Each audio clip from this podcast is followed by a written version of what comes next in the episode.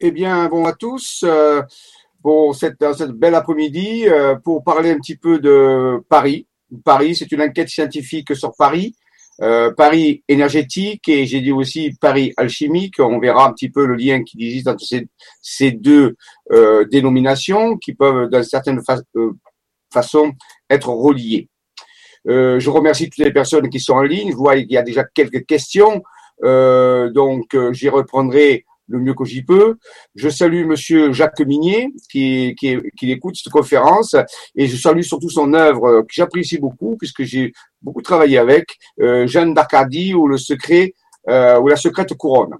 Donc un magnifique livre justement qui parle de toutes ces informations cachées euh, qui concernent la France et son avenir.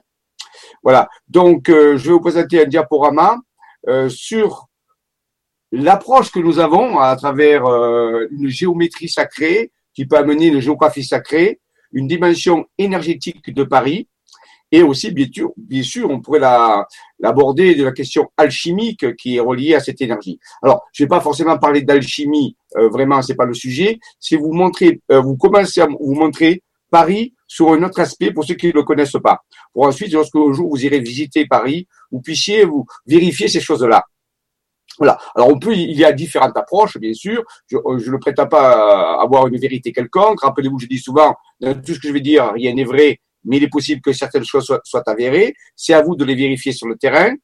Je rappelle qu'il y a pour ça un atelier que nous organisons ben, du euh, lundi 4 juillet au dimanche 10 juillet, où on va faire visiter Paris, euh, ressentir ces choses-là, différentes choses aussi Versailles, Versailles, Fontainebleau, Paris et ses alentours. Pendant une semaine, on va pérégriner dans Paris et découvrir ces choses cachées. Alors bien sûr, à une semaine, on ne fera pas le tour de toutes les choses cachées de Paris. Il y a une grande quantité, mais c'est un petit peu une aventure au sein d'une grande ville et voir, comme je disais tout à l'heure, cette grande ville d'une façon différente. J'espère que vous êtes connectés parce que là, je vois que je ne sais pas si, euh, si ça a commencé. Pour moi, pour l'instant, ça, ça a l'air de fonctionner. Alors, donc, euh, nous allons carrément partir sur ce partage d'écran. Je m'arrêter un petit peu entre-temps euh, pour vous lire quelques questions. Ça va durer à peu près une heure et demie. Et nous allons euh, commencer. Alors, je veux, bien, je veux bien que ça commence. euh, attendez, il y a un petit problème. Euh, voilà, voilà, partage d'écran. Il ne veut pas partager. Je ne sais pas pourquoi. Qu'est-ce qui se passe?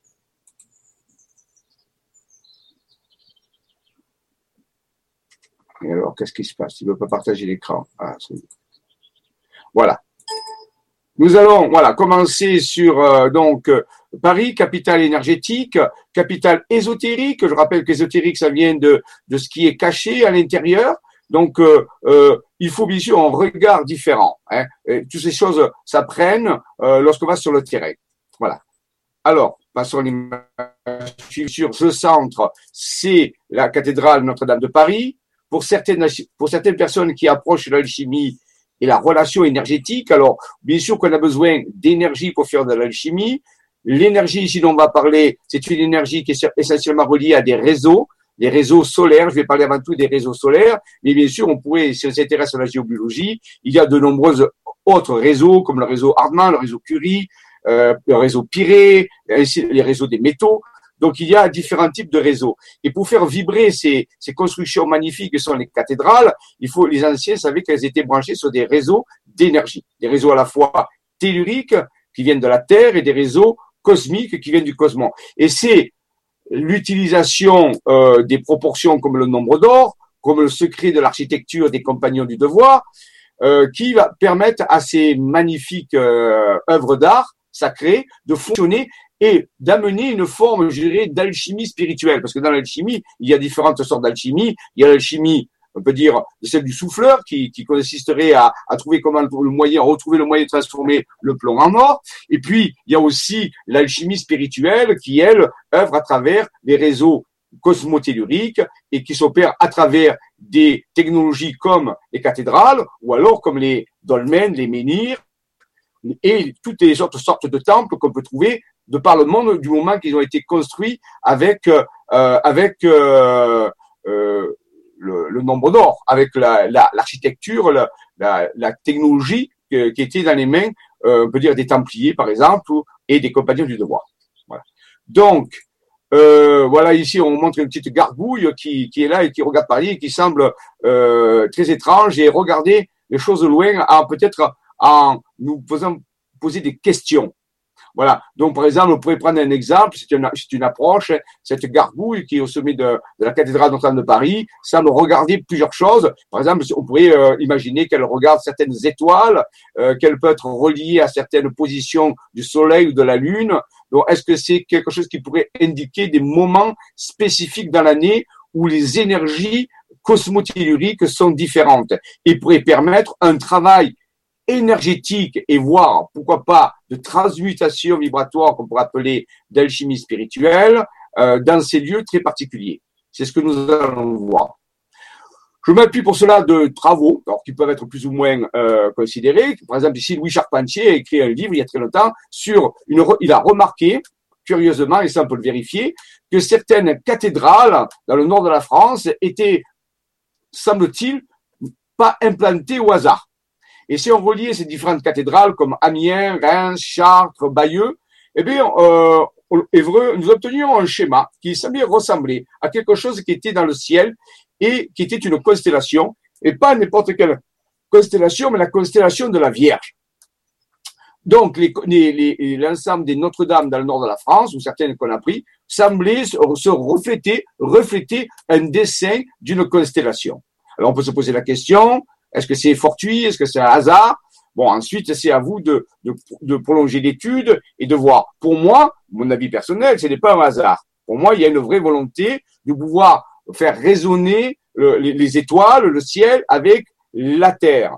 Ce serait été un peu l'adage d'un grand, on peut dire, un grand alchimiste très ancien, de nature égyptienne. Certains le connaissent sûrement. On l'appelait Thoth.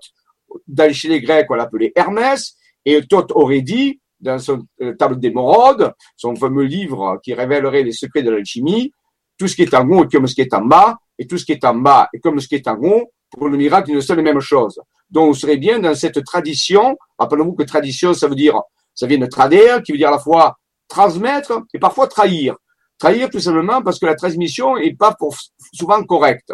Mais dans ce cadre-là, on semblerait être correct puisque ces cathédrales sembleraient refléter. Alors pourquoi la constellation de la Vierge On peut se poser la question. Il y a 88 constellations dans le ciel euh, répertoriées. Bon, pourquoi? Eh bien, rappelez-vous que ces cathédrales sont vouées à Notre-Dame, Notre-Dame, donc la Vierge. Donc, vous voyez, il y a, un rapport avec cette constellation. Et rappelons aussi que la Vierge porte l'épi de blé, où il y a une étoile qui s'appelle Alpha de l'épi, et donc euh, qui est le blé qui est symbole de, de la croissance, de la régénération, ainsi de suite.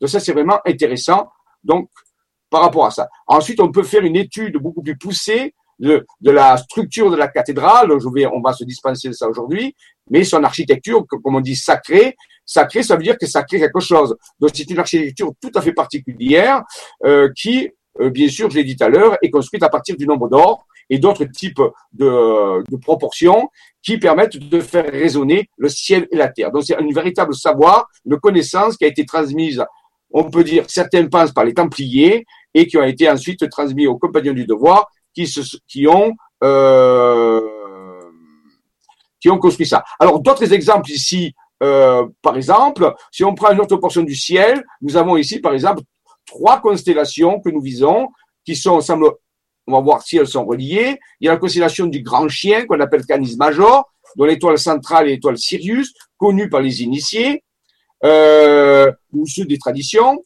Il y a une autre constellation qui s'appelle Procyon, petit chien, donc c'est le Canis Minor, dont l'étoile centrale est Procyon.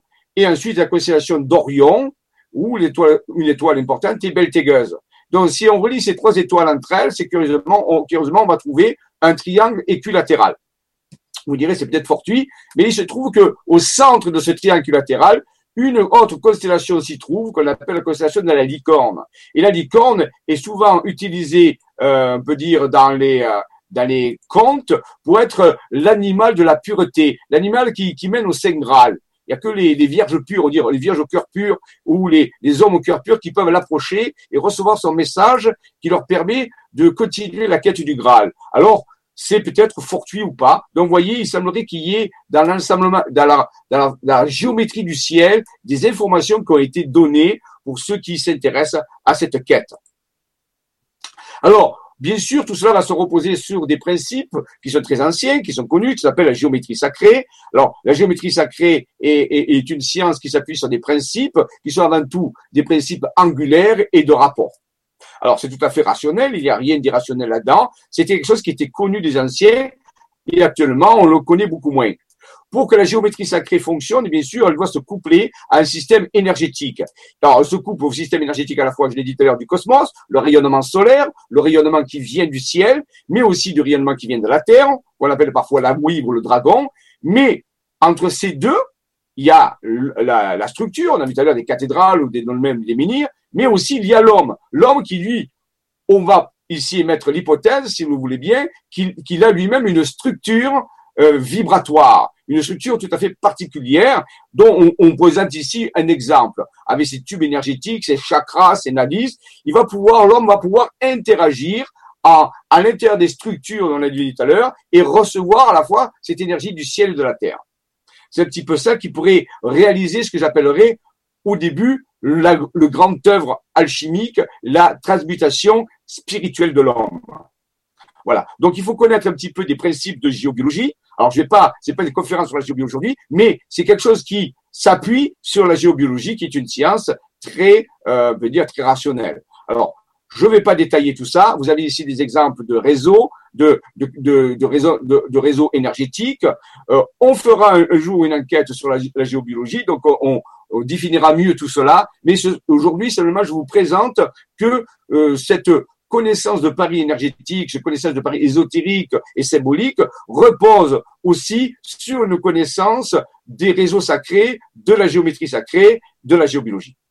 Hein ça, c'est vraiment important. Et tout ceci est vraiment une science. On peut mesurer l'influence du Soleil et de la Terre euh, sur l'homme et sur ces structures que l'homme a construites à travers ce type de réseau dont je montre ici quelques exemples. Hein. C'est vraiment aujourd'hui, ce sont des exemples ici, ce sont des failles, ce sont des réseaux. Il y a aussi cette énergie, alors cette énergie, les anciens l'appelaient l'orgone, c'est un des noms qu'on lui donnait. Hein. On pouvait l'appeler l'éther, ou l'appeler aussi l'aéther, l'orgone, on l'appelait aussi l'énergie vitale, certains l'appelaient le prana. On lui a donné différents types de noms. Et c'est cette énergie, moi, qui est plus mieux définie par le, nom peut-être de l'énergie vitale, qui nous permet de mieux vivre, d'être en bonne santé de, de, revitaliser notre organisme. Et tout ça, bien sûr, est relié aussi souvent sur des radiations qu'on va pouvoir détecter grâce à des objets comme le pendule ou les baguettes ou les radmasters. Et on peut leur attribuer, bien sûr, aussi des couleurs. Euh, ça, c'est important de le faire. Alors, ça, c'est un petit peu la base qu'il faut avoir pour aborder cela. Alors, je rappelle, on le fera une prochaine fois il y aura une enquête qui sera totalement dédiée un petit peu à la géobiologie, à cette approche, mais c'est pour vous dire que ça se base là-dessus. Alors, il y a un livre qui a été très intéressant, qui, je pense qu'il est difficile à trouver maintenant, qui s'appelle La rose de Notre-Dame. Alors, on va s'appuyer un petit peu sur ce livre euh, qui va nous révéler certaines choses. D'abord, les premières choses que le révèle, c'est que il faut s'intéresser à ce réseau, on peut dire énergétique, qui euh, inonde la France. Alors ici, on va prendre le cas de la France, mais bien sûr, ça ne s'arrête pas à la France. Le monde entier lui-même est recouvert de ces réseaux que certains appellent le réseau tellurique ou le réseau de la Wii ou le réseau du dragon, c'est la même chose. Ici, par exemple, on a, on posé certaines villes à des endroits et on voit que ces villes sont, par exemple, comme Chartres, Toulouse, Arles, Paris, Marseille et d'autres hein, sont connectés à ce type de réseau. Et curieusement, ben, sur ces réseaux d'énergie qui, qui parcourent la France, l'homme a construit des routes et des autoroutes. Ça veut dire qu'on peut dire que pratiquement ça se superpose, euh, les autoroutes se superposent pratiquement au réseau veineux énergétique de la France. Ça c'est curieux, est-ce que c'est une volonté ou pas? On ne sait pas. Regardez aussi là, en Bretagne la quantité de réseaux qu'il y a. C'est pour ça qu'on a beaucoup de mégalithes en Bretagne et qui sont alimentés par ces réseaux. Donc vous voyez ici, il n'y a pas de mystique, il n'y a pas de, de magie. C'est seulement une science raisonnée de la circulation énergétique. Alors, si on va plus loin, on, euh, euh, sur, euh, en fonction de certains points de ces réseaux, qu'on pourrait appeler des points d'acupuncture, eh bien, les anciens avaient détecté qu'il apparaissait ce qu'on appelle des cheminées cosmotelluriques.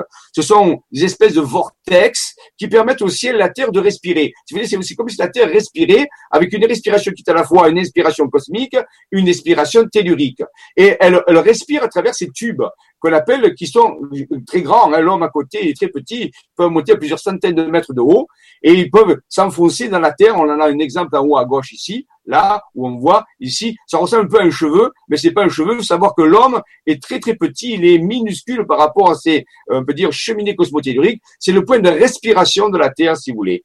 Et donc, chaque fois que euh, les anciens ont construit des cathédrales, des menhirs, des dolmens, des temples, eh bien, ils ont, vont, vont s'occuper de le faire en rapport avec aussi ce, système de respiration. Et bien sûr, ils vont maîtriser l'art sacré de l'architecture. Voilà. Et bien sûr, ça fonctionne aussi en fonction des moments des saisons, des moments de la journée, au lever du soleil, au coucher du soleil, à minuit, au zénith, au minuit, lorsqu'il y a la lune, la pleine lune, la lune montante, la lune descendante, certaines étoiles, à certaines saisons de l'année, toutes les énergies en fonction des moments varient. Donc l'énergie varie en fonction du lieu, elle, varie aussi en fonction du moment de l'année.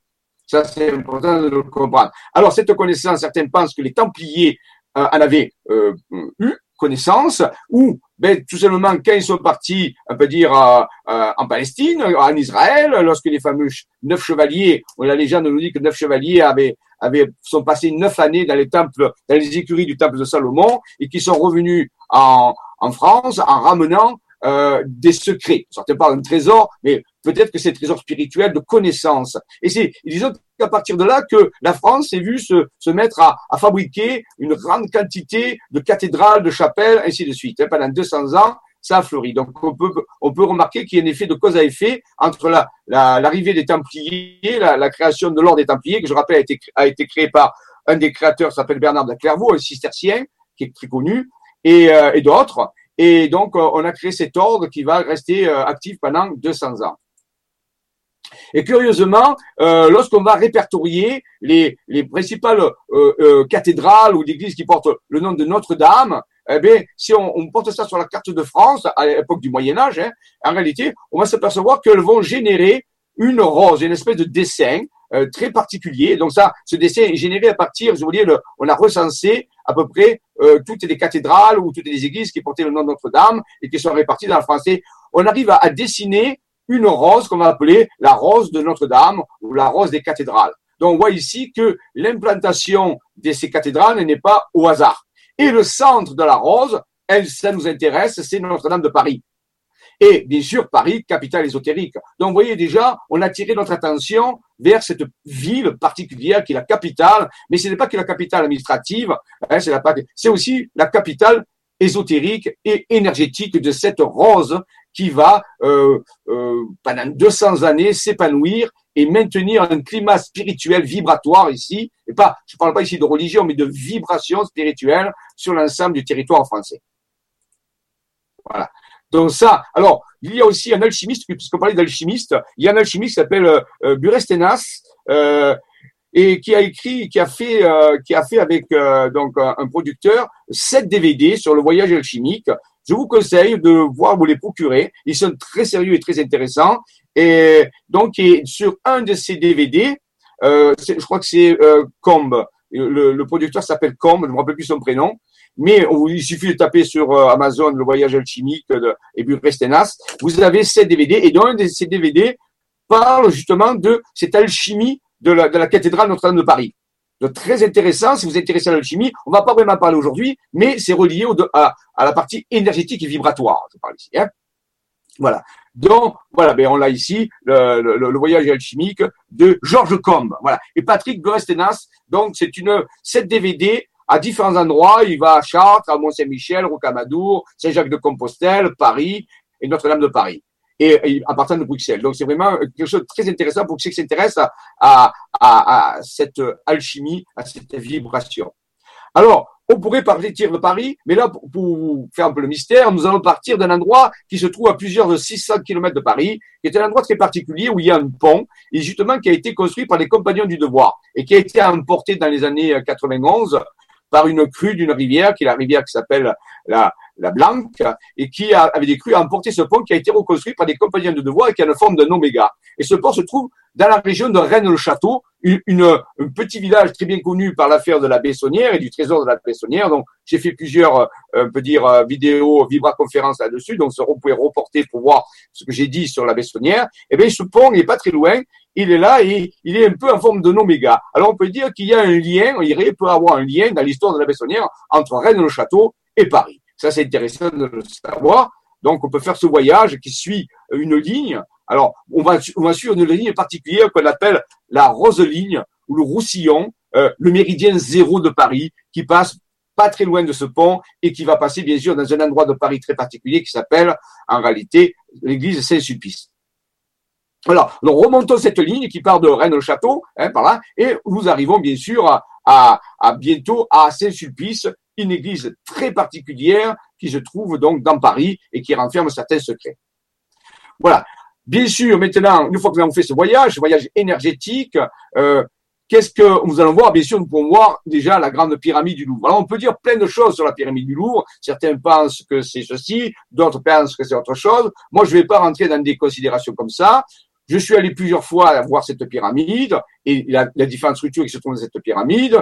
Euh, J'ai rien détecté de si euh, euh, mauvais qu'on pourrait dire, mais elle est là, elle est au milieu au milieu du Louvre, si vous voulez, et elle a une fonction, on peut dire, énergétique. Ça, c'est vraiment important puisque toute pyramide euh, euh, génère des ondes de forme très particulières. On ne sait pas pourquoi hein, la pyramide génère type d'onde de forme, mais il a une dimension énergétique au niveau de la pyramide. Donc ça veut dire que de certaine façon, on pourrait dire que Paris est relié par certains points à l'Égypte. on va le voir tout à l'heure avec le, grand obélisque, l'obélisque par exemple de Paris, qui, qui vient justement euh, d'Égypte. Là, la pyramide, on se dit pourquoi? Alors, est-ce que ce serait relié à Napoléon? On peut se poser la question. À Paris, il y a aussi le, grand observatoire, l'observatoire de Paris, et c'est là que, appelez-vous, les premiers travaux de cartographie ont été faits, la cartographie française qui est très particulière. Et donc, euh, et, euh, et pas très loin passe bien sûr ce méridien zéro de Paris, qui est, appelez-vous, le, méridien originel, à partir de laquelle, à l'origine, on faisait démarrer l'heure. maintenant, on l'a déplacé sur Greenwich, donc euh, en, en, Angleterre, mais à l'origine, il faut savoir que c'est le méridien zéro, il passait à Paris, et c'est lui qui réglait, qui faisait le zéro de, de, de, toutes les heures, de tous les, on peut dire, fuseaux horaires de, la planète. Alors ça a été décalé, euh, voilà. Mais c'était là. Alors voilà, c'est François Arago qui a travaillé là-dessus, hein, sur les, sur les donc euh, sur cette cartographie et qui a permis euh, de pouvoir, on peut dire, mettre Paris à l'heure. C'est le cas de le dire. Donc, voyez, notre notre euh, qui ricane un petit peu se dit, ben, est-ce qu'ils vont vraiment détrouver, trouver ces secrets que nous avons cachés dans Paris? Voilà. Alors, je vais faire cette approche-là. Il y a d'autres façons d'approcher les, secrets de Paris. Je vous ai dit de façon alchimique. Moi, je vais m'appuyer sur euh, l'œuvre d'un grand président qui s'appelle Monsieur François Mitterrand, que certains ont sûrement connu, et on, on pense qu'il a fait de grands travaux. On s'appelle ça les grands travaux de François Mitterrand. Bien sûr, c'est pas lui qui les a fait. Il les a fait faire. Il a profité d'être président pour faire certains grands travaux. Et on va examiner ces travaux et voir s'ils ont un rapport avec les, les réseaux sacrés, l'énergie vibratoire de Paris. Voilà, ouais, un petit peu comme tout à l'heure notre notre ami qui aura des paris. Eh bien, François Mitterrand, oui, il a la position du Sphinx et il se pose des questions profondes sur peut-être sur ce l'avenir de la France ou le réseau énergétique de Paris. Alors, où les travaux secrets de Mitterrand euh, de Paris? Maintenant, hein, euh, il peut y avoir des polémiques là-dessus. Moi, je rentre pas dans les polémiques. Je vais seulement examiner tout cela. Rappelons-nous quand même que le symbole de Mitterrand, c'était la rose. Alors, vous direz, c'est relié au, Parti Socialiste, mais moi, je ne fais pas de politique. Pour moi, la rose, c'est le symbole de l'ésotérisme. Hein. On dit souvent, l'important, c'est la rose. Et rappelez-vous aussi que l'anagramme de la rose, c'est Eros. Eros, qui veut dire l'amour. Hein. Voilà. Donc, c'est le secret de la rose, dans ce cas-là. Hein. Donc, voilà. Alors, voilà. Donc, il avait pris ce symbolisme. Peut-être que c'est voulu, ou peut-être que c'est pas voulu. On ne saura jamais pourquoi Mitterrand a pris ce symbole particulier. Voilà. Donc ici, il y a bien sûr différents endroits à Paris où il va y avoir des, des, des, des, personnages importants qui vont y être, et on va les connaître. Par exemple, ici, vous avez un, endroit où il y a le fameux euh, euh, pendule de Foucault. Le pendule de Foucault a été mis là, et c'est lui qui permet de montrer que la Terre tourne. C'est une expérience qui permet, lorsqu'on fait osciller ce pendule, en réalité, on s'aperçoit qu'au cours, des heures, eh bien, la position du pendule va changer, et ça montre la, rotation de la Terre. Donc, vous voyez, ce sont des véritables expériences qui ont été faites par les anciens pour pouvoir démontrer ces choses-là. Voilà. Ici, euh, c'est un exemple du pendule Foucault. Alors, euh, maintenant, on va ce qu'on va faire, c'est qu'on va essayer de voir s'il y a des connexions entre différents endroits de Paris. Par exemple, euh, un des endroits qui est assez éloigné, c'est l'Arche de la Défense, qui est un endroit relativement moderne, ou c'est on peut dire le quartier des affaires de Paris. Ensuite, il y a l'Arc de Triomphe, que tout le monde connaît, hein, euh, à côté de la plage, plage, Charles de Gaulle, ou appelée place de l'Étoile.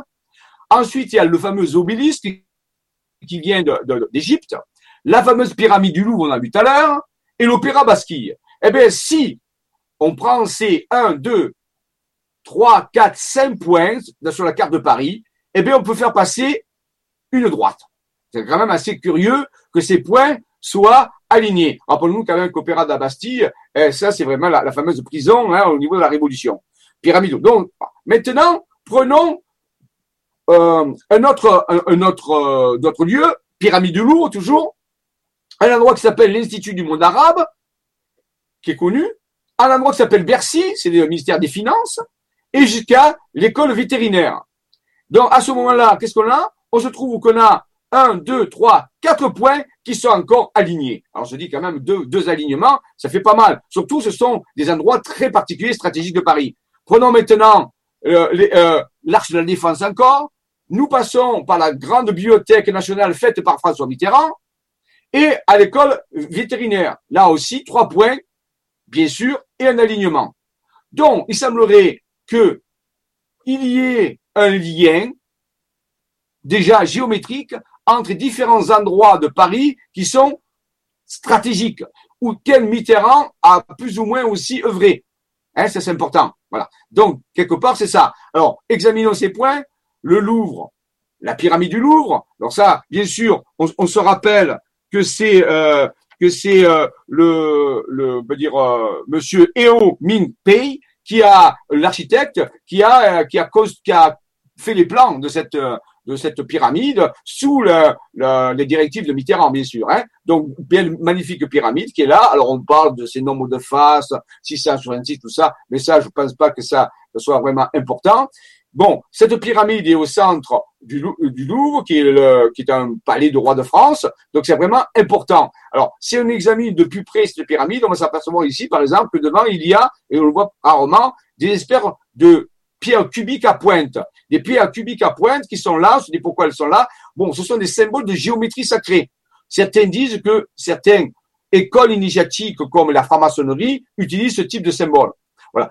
voilà, ça c'est vraiment important. Il y a aussi d'autres petites pyramides qui sont autour de la grande pyramide. On se pose la question pourquoi? Est-ce que c'est seulement un décorum? Donc, si on connaît la fonction énergétique de la pyramide, ben il se trouve que on peut se poser vraiment la question. Donc ici, une enquête est menée et on se dit tiens c'est curieux, surtout que on va voir tout à l'heure que cette pyramide, voilà notre architecte Ea Min Pei qui a euh, mis fait les plans de cette pyramide, pyramide bien sûr qui ressemble au plateau de Gizeh, ah, c'est un clin d'œil avec l'Égypte. Autour il y a de l'eau. Il faut savoir que bon, euh, on peut penser qu'avant les pyramides, avant qu'elles soient dans un désert, auraient pu être entourées d'eau. Certains pensent qu'il y avait un circuit hydraulique autour des pyramides. Donc c'est curieux ici qu'on aura toutes ces fontaines qui sont là. Les fameux losanges de la pyramide, euh, là aussi, qui sont intéressants, puisqu'ils symbolisent le losange, rappelez-vous, ça, ça, symbolise la genèse, hein, ça c'est important. Voilà lorsque c'est éclairé, c'est magnifique. Alors bien sûr, on connaît aussi la deuxième pyramide qui est inversée, qui est au bout d'un couloir. Lorsqu'on prend, on rentre, en dessous vers le Louvre, on, va pouvoir euh, passer à travers un couloir. Et là, on va trouver une pyramide inversée de verre. C'est sous cette pyramide inversée de verre qui est décalée par rapport à la grande pyramide. Bien sûr qu'on est au-dessus. Il y a une certaine distance entre les deux. Mais en dessous, il y a un pyramidon qui a été mis. Alors on peut se poser la question pourquoi À quoi ça sert? Là aussi, est-ce que c'est un simple décorum? Est-ce que c'est vraiment un simple décorum? Non, en réalité, je ne pense pas qu'il y ait seulement une fonction de, dire, de décoration. On sait que les pyramides se chargent d'énergie. Alors on peut se poser la question est-ce que là, ce pyramidon ne, ne euh, ne s'offre pas en charge à quelque chose qui va charger d'énergie, qui va être donné par la pyramide verte, qui elle est reliée à la pyramide de la surface? Maintenant, d'où vient cette énergie? On peut penser, pourquoi pas, puisqu'il y a beaucoup, beaucoup de gens qui viennent visiter un petit peu euh, ces monuments, qu'une part de cette énergie peut venir aussi de apportée par les gens. On peut émettre cette hypothèse. Ou alors aussi, c'est simplement une énergie cosmotellurique dont on a vu tout à l'heure. Donc, on peut peut-être que le public peut participer à alimenter énergétiquement cette pyramide qu'on voit ici, euh, donc qui est décalée par rapport à la grande pyramide de verre à la surface. Voilà. Voici un exemple ici de pierre cubique à pointe qu'on va trouver euh, autour de la, de la pyramide de verre de la surface. Lorsqu'on étudie sa géométrie, c'est ce qu'on appelle une pierre cubique à pointe. Et vous voyez que si on la déploie, on obtient un motif géométrique dans lequel s'inclut une étoile à cinq branches. Alors, c'est très, très euh, ésotérique, hein, c'est une étude symbolique. Donc, vous voyez que c'est pas anodin, il y a un message caché dans ces pierres. Voilà, vous voyez, la quantité de personnes qui viennent visiter la, la pyramide. Donc, on peut, comme je disais tout à l'heure, peut-être imaginer qu'ils participent au fonctionnement énergétique de ces monuments. Alors bien sûr, ensuite, quand on descend, on va voir la pyramide inversée de verre ou le pyramidon, on passe par un escalier. Il est quand même curieux, cet escalier, il a une forme de spirale. Alors, on sait que la spirale, c'est pas anodin. La spirale est reliée à l'énergie de la vie, puisqu'on va la retrouver dans l'ADN, on va la retrouver euh, euh, dans les premières formes de vie, les ammonites, on va la retrouver dans la galaxie, on va les retrouver de partout sur Terre. La spirale est reliée à, la vie. Donc là aussi, euh, on se pose la question, est-ce que c'est simplement du décorum ou est-ce que cet escalier en spirale offre une, une dimension énergétique supplémentaire à tous ces monuments. Voici un exemple euh, donc de ce mouvement, on peut dire énergétique des gens euh, qui vont visiter. Alors rappelons qu'à côté il y a le, le, le, Louvre, hein, dans le musée du Louvre qui est gigantesque, où il y a des vibrations de tous les objets. Hein. Pour ceux qui connaissent un petit peu la psychométrie, euh, qui s'intéressent à la radionique, à l'émission de charge que les objets historiques, euh, là aussi on peut se poser la question. Hein. Donc, est-ce que c'est ce musée, avec tous les objets qui sont à l'intérieur, qui ont des histoires différentes et des moments différents, ne participe pas aussi à, cette à ce fonctionnement énergétique global? Voilà, c'est important de le dire. Alors, à côté, il y a d'autres euh, objets aussi qui ont été faits sous Mitterrand, hein, les fameuses colonnes de Buren, euh, curieux. certains aiment, certains aiment pas. C'est pas le but de savoir si on aime, n'aime pas, mais savoir que là aussi c'est très curieux. Hein, pourquoi on a fait ça? On peut dire c'est pareil, c'est pour décorer, ainsi de suite. C'est une œuvre d'art. Mais en réalité, l'analyse poussée de ça montre que les colonnes ne sont pas posées au hasard et que oui, il y a un certain arrangement qui est relié au nombre d'or. Et certains même ont fait des relations entre la position des colonnes, leur hauteur, là, avec le calendrier des Mayas ou des Aztèques. Il y aurait une corrélation à ça. Surtout que là, par exemple, vous voyez les premières colonnes, il y a une espèce de grille en dessous, euh, euh, grille un peu plus gris, grise, et en dessous, il y a de l'eau qui passe. On sait que tout à l'heure, on a vu déjà l'eau avec la grande pyramide, et on sait que l'eau est, euh, un vecteur d'énergie d'énergie vibratoire, ce qui, crée les réseaux souterrains sur lesquels les anciens, les sourciers, par exemple, détectent l'eau par la vibration de l'eau. Donc, chaque fois qu'il y a de l'eau, c'est jamais anodin. C'est une source de vibration qui peut être récupéré par des structures de géométrie sacrée. Donc ici, il y a un courant d'eau qui passe sous ces euh, colonnes de Buren.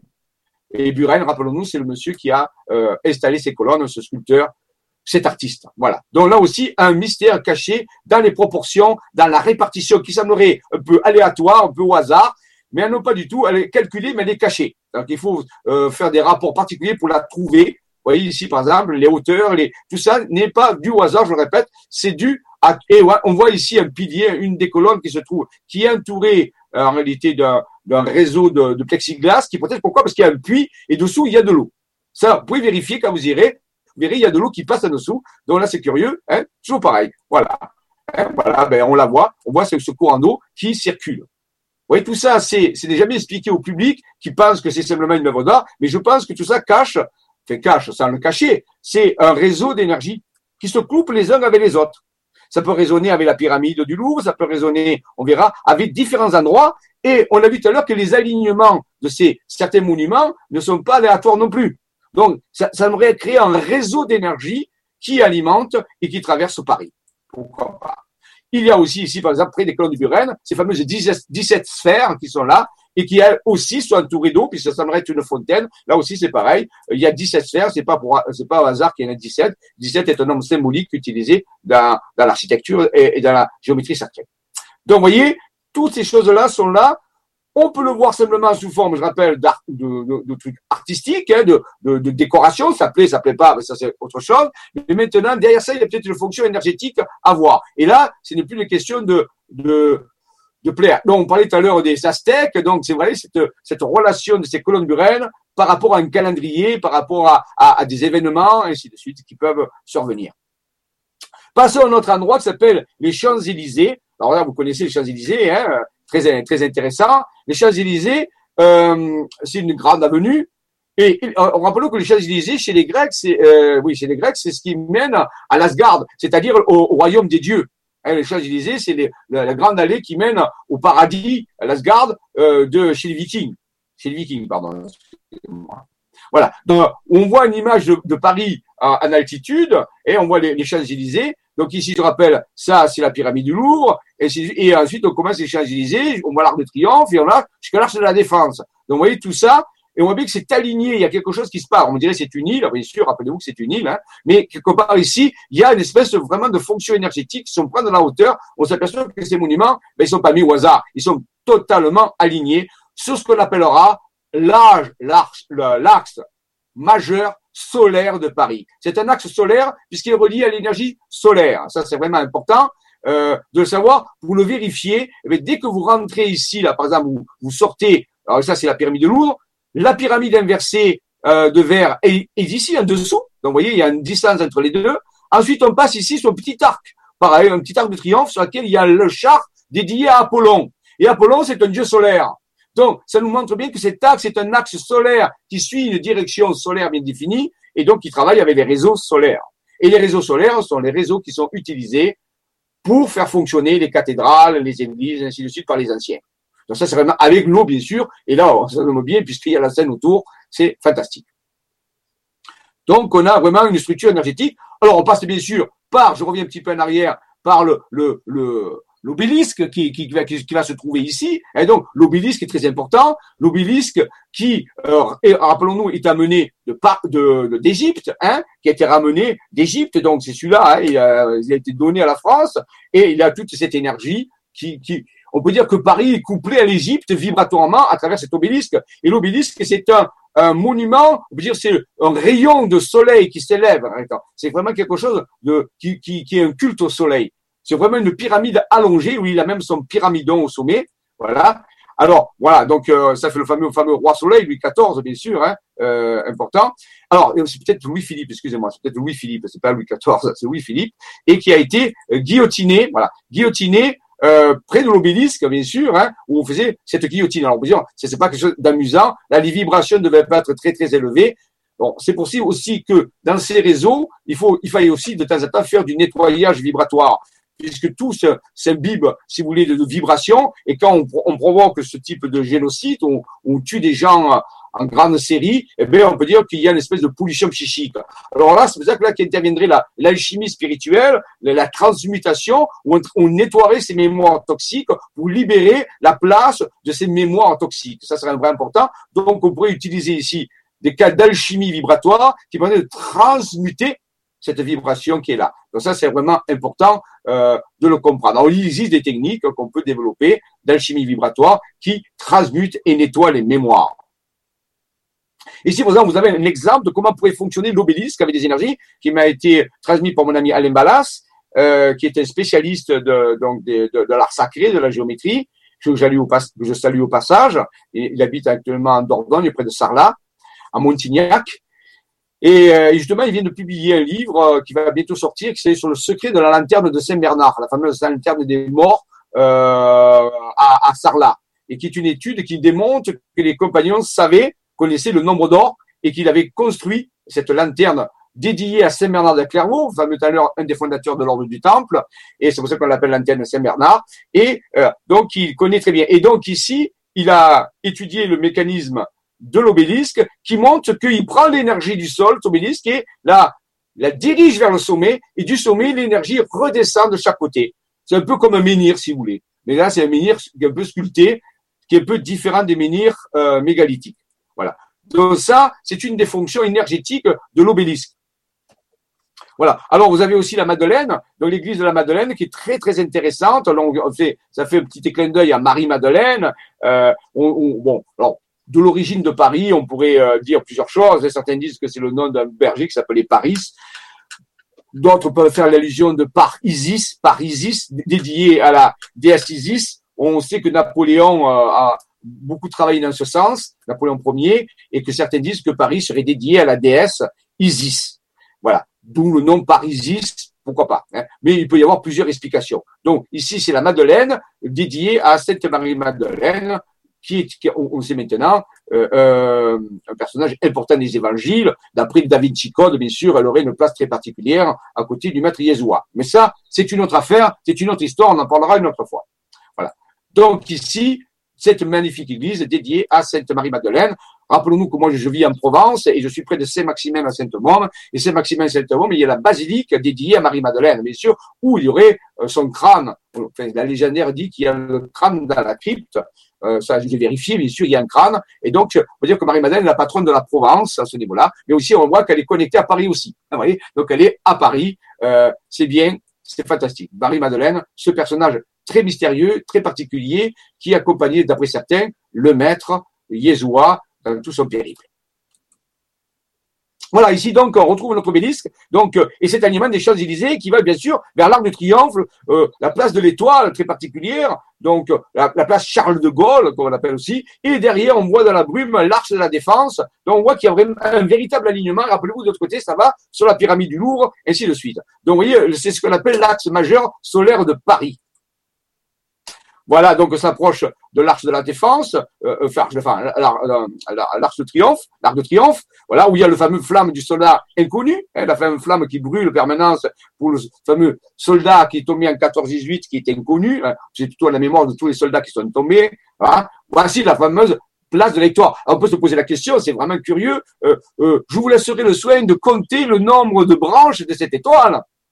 Peut-être qu'il y en a 17, qui sait? On ne sait pas. Appelez-vous les 17 sphères qu'on a vu tout à l'heure des colonnes Buren. On, on pourrait compter le nombre d'étoiles, le nombre de branches de cette étoile, de la place de l'étoile, où il y a vraiment plein d'avenues. C'est vraiment un endroit de convergence. Donc, si il y a bien un axe solaire et cet arc de triomphe est là, on peut dire qu'il va répartir cette énergie à travers de multiples axes qui s'amontent dans Paris entier. Donc, vous voyez, c'est il faut prendre souvent les, les, choses le mot pour, pour, voir comment ça fonctionne.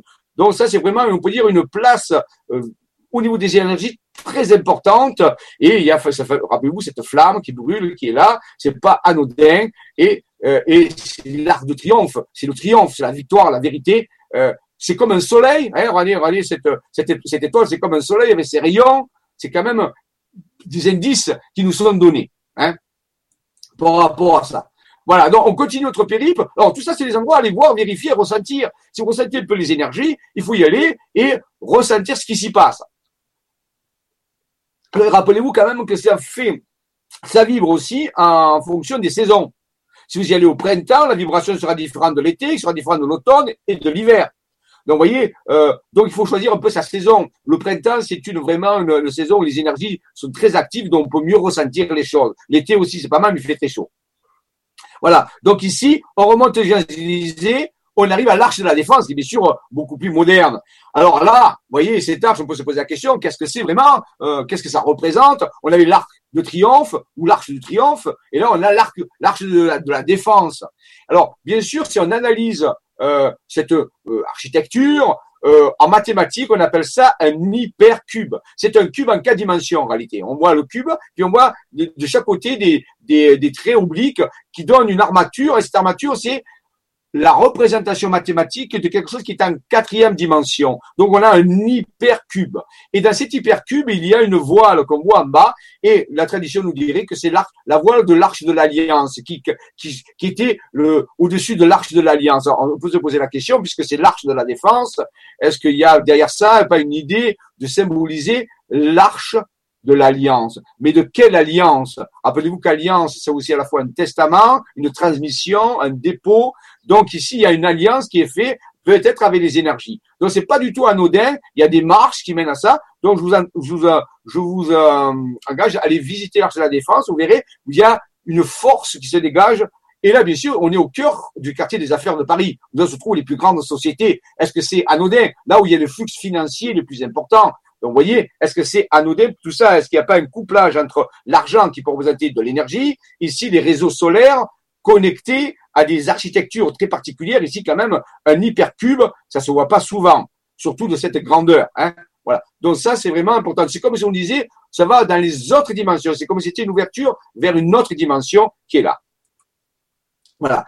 Donc ici, on peut même faire s'amuser à dessiner autour du, euh, peut dire euh, du, quartier de la Défense une structure qui ressemblerait à une tête avec une couronne. Ça, on peut s'amuser à ça. Donc il y aurait peut-être d'autres choses cachées, euh, peut-être des, des schémas particuliers. C'est une forme. Est-ce que cette forme est significative? Ça semble être une tête couronnée. On peut se poser la, question couronnée de qui?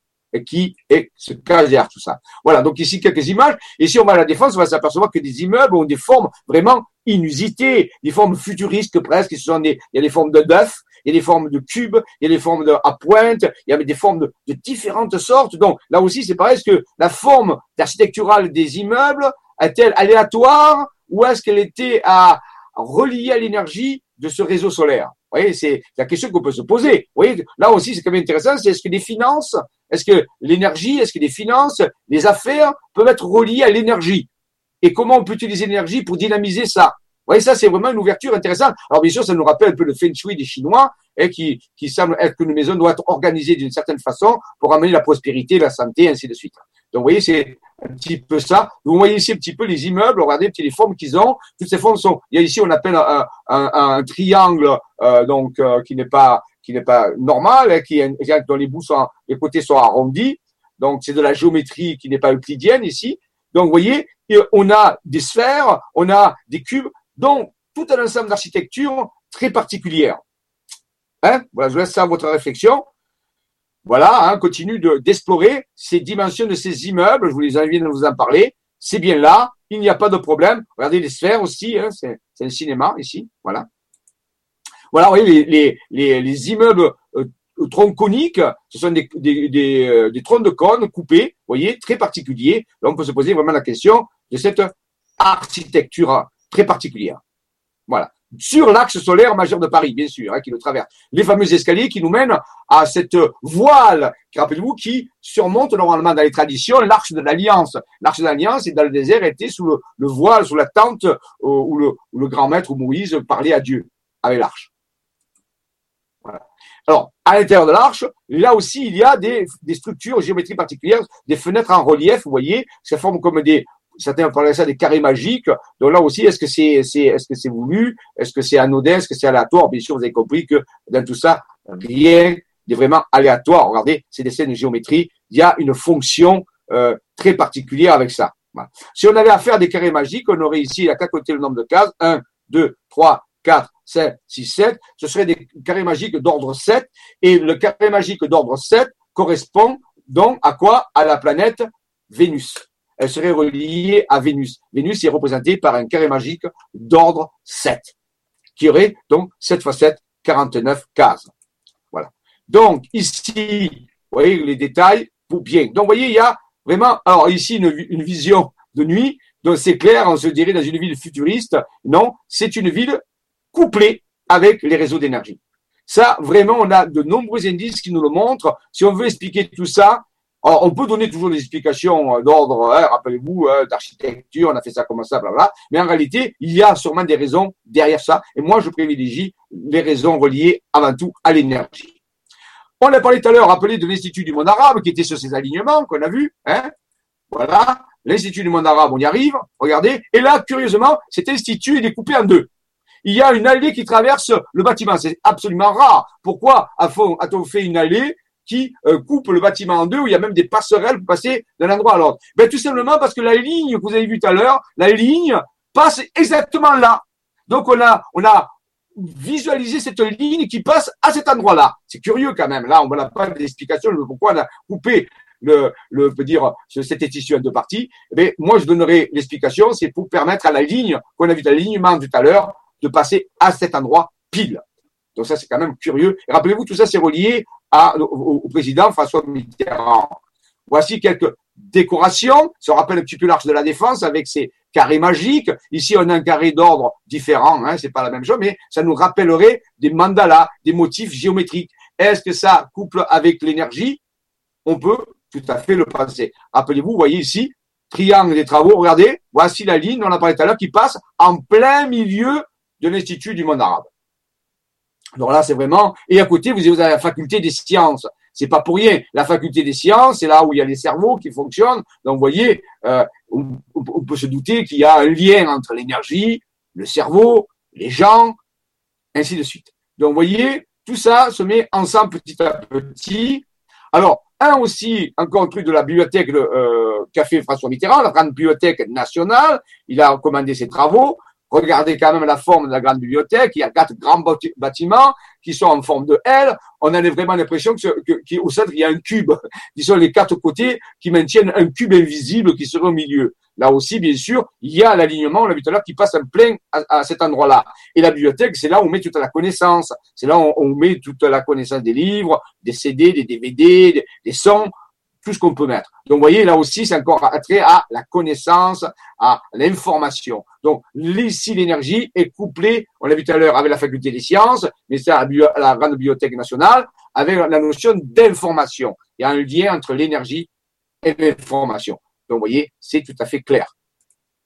Alors, Bercy, alors c'est encore très intéressant. Bercy, ben, les finances, hein, le ministère de la Finance, rappelez-vous, voilà, là, ouvert les impôts, hein, c'est les impôts. Donc, qui parle argent, parle énergie. On l'a vu tout à l'heure avec la, défense, avec donc l'Institut ah, des affaires, des grandes sociétés, il y a plein, il y a EDF, là-bas, il y a tout ça. Et bien ici, c'est Bercy, c'est les impôts. Alors on peut se poser la question, est-ce qu'il y aurait un lien entre les impôts et l'énergie? Hein? Voilà. On va, on va voir. Déjà, il y a la, la, la Seine qui est là, qui passe à côté. Bon, ok. Donc, ça, vous direz, il elle passe pas que là. D'accord. Maintenant, regardez. Ici, l'Institut, ici, enfin, pas l'Institut, mais Bercy, a les pieds dans l'eau. Vous voyez ces, ces quatre euh, piliers qui sont là.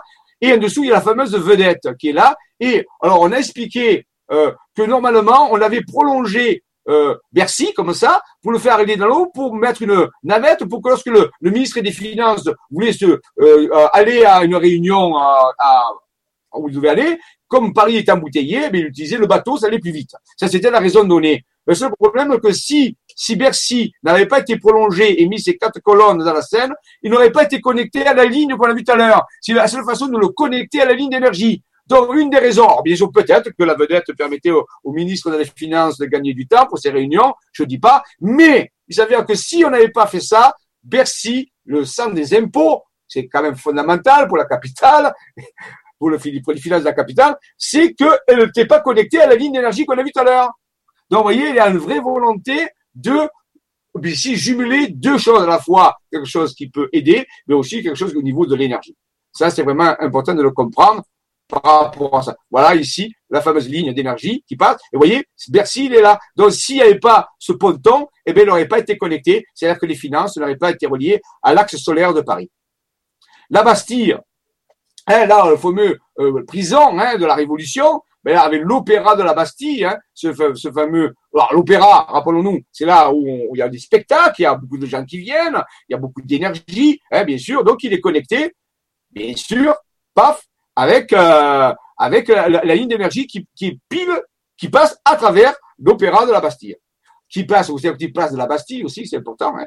Et la place de la Bastille, qu'est-ce qu'il y a? Il y a la colonne qu'on appelle le génie de la Bastille qui est là, hein, qui porte son flambeau qui est là, qui et qui a une petite étoile au-dessus. Rappelez-vous qu'il y a même une pièce française qui porte cette effigie. Alors, je ne vais pas en parler de qui c'est. Hein. Je vous laisserai euh, réfléchir à qui peut devenir, qui peut représenter. Ici, pour ça, c'est une espèce d'ange euh, qui a une étoile sur le front et qui tient un flambeau de la lumière, qui semble éclairer, qui semble montrer la lumière quelque part sur cette colonne qui se trouve à côté de cet axe qui passe là. Et donc, c'est un peu un génie. On l'appelle le génie de la Bastille, mais je ne vais pas dévoiler son identité maintenant.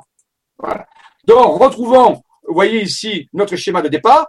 Il y a bien une connexion Bercy, l'Institut des mondes arabes, la pyramide du Louvre, l'Arc de Triomphe, l'Arc de la Défense, l'Obélisque, l'Opéra vous voyez Bercy. Tout ça, c'est relié. On commence à mieux comprendre qu'il y a derrière tout ça une volonté de connexion énergétique, vibratoire, de cette énergie cosmotérique, de ce réseau sacré de ce réseau du soleil, de la terre. Alors la terre, c'est l'eau, c'est la Seine qui amène ça, c'est la vibration de l'eau et le soleil. Donc ça, pour faire fonctionner ces grands bâtiments de Paris qui ont des fonctions administratives, ainsi de suite.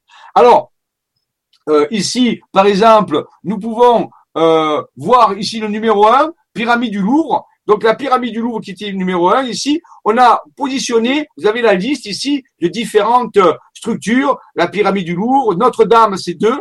Donc au numéro 2, nous avons Notre-Dame qui est ici, par exemple, Notre-Dame de Paris. Le 3, nous avons l'Opéra Bastille. Donc on cherche 3, l'Opéra Bastille, euh, il est là. Donc vous voyez que si on répertorie, alors je vous dis là, pyramide du Louvre, Notre-Dame, l'Opéra Bastille, le Panthéon, on l'a vu tout à l'heure, la Villette, Gobelin, Palais de la Découverte, Musée d'Histoire Naturelle, Place du Palais Royal, Musée de l'Homme, Arche de la Défense, Institut du Monde Arabe, Grande Bibliothèque, Ministère du Budget, Bercy, École vétérinaire de Maison-Alfort et certaines loges maçonniques en bleu. Donc, vous voyez que tout ça forme une espèce de géométrie hein, qu'on peut connecter et qui, qui semble être une rose, encore un dessin fondamental. Alors, c'est pas la même rose qu'on a vu tout à l'heure, la rose des cathédrales, c'est une autre rose énergétique qui est là aussi et qui fait fonctionner Paris de façon énergétique. Donc, vous voyez, ici, il n'y a pas euh, d'aléatoire, il n'y a pas de hasard, il y a une vraie volonté de, de montrer une géométrie particulière. Alors, si vous voulez, on va faire une petite pause. Je vais retourner euh, euh, quelques instants pour voir s'il y a des questions. Euh, alors, je vais voir. C'est pour moi difficile parce que je suis de voir. Alors, il y en a une qui est beaucoup, qui, est, qui a été likée neuf fois. Bonjour. Ces bâtiments construits il y a des militaires étaient là en connaissance de cause par les initiés qui maîtrisaient parfaitement les réseaux telluriques et cosmiques. Savez-vous comment ils ont eu cette information? Temple chimie. Eh bien, je vous dit tout à l'heure, euh, donc, euh, certains pensent qu'il y a les Templiers, c'était ramené donc à partir de 1099, quand l'ordre du temps va, alors du temps va être officiellement formé en 1100 et quelques, mais en 1099, les neuf chevaliers, fameux neuf chevaliers, vont partir à Jérusalem. Ils vont rester neuf ans dans des tables, les fameuses écuries du, euh, du palais de Salomon, ce qu'elle a resté, et on dit qu'il, la légende dit qu'ils vont ramener un trésor. Mais est-ce que c'est un trésor financier ou c'est un trésor spirituel de, de, d'information, si vous voulez. Et à partir de là, l'ordre va être officiellement créé par Bernard de Clairvaux et d'autres, par des moines cisterciens, qui sont aussi des moines connaissants, qui avaient une grande connaissance. Et ensuite, eh bien, pendant 200 ans, ils vont, la puissance des Templiers va grandir, ils vont financer grâce à une fortune énorme, les compagnons du devoir qui vont bâtir toutes ces cathédrales. Donc, oui, il y a une véritable connaissance à la base. Alors, vous pouvez poser pourquoi faire ça? Mais une des raisons, on l'a vu tout à l'heure, la, rose de Notre-Dame, c'était pour moi, à mon avis, pour maintenir une vibration sur la, sur la France, une vibration spirituelle. Et chaque fois qu'il y avait des messes qui étaient faites dans les églises, dans les cathédrales, ben ça faisait alimenter le réseau. On avait une espèce de réseau alimenté par euh, toutes ces choses-là. C'est une spiritualité de vibration ici.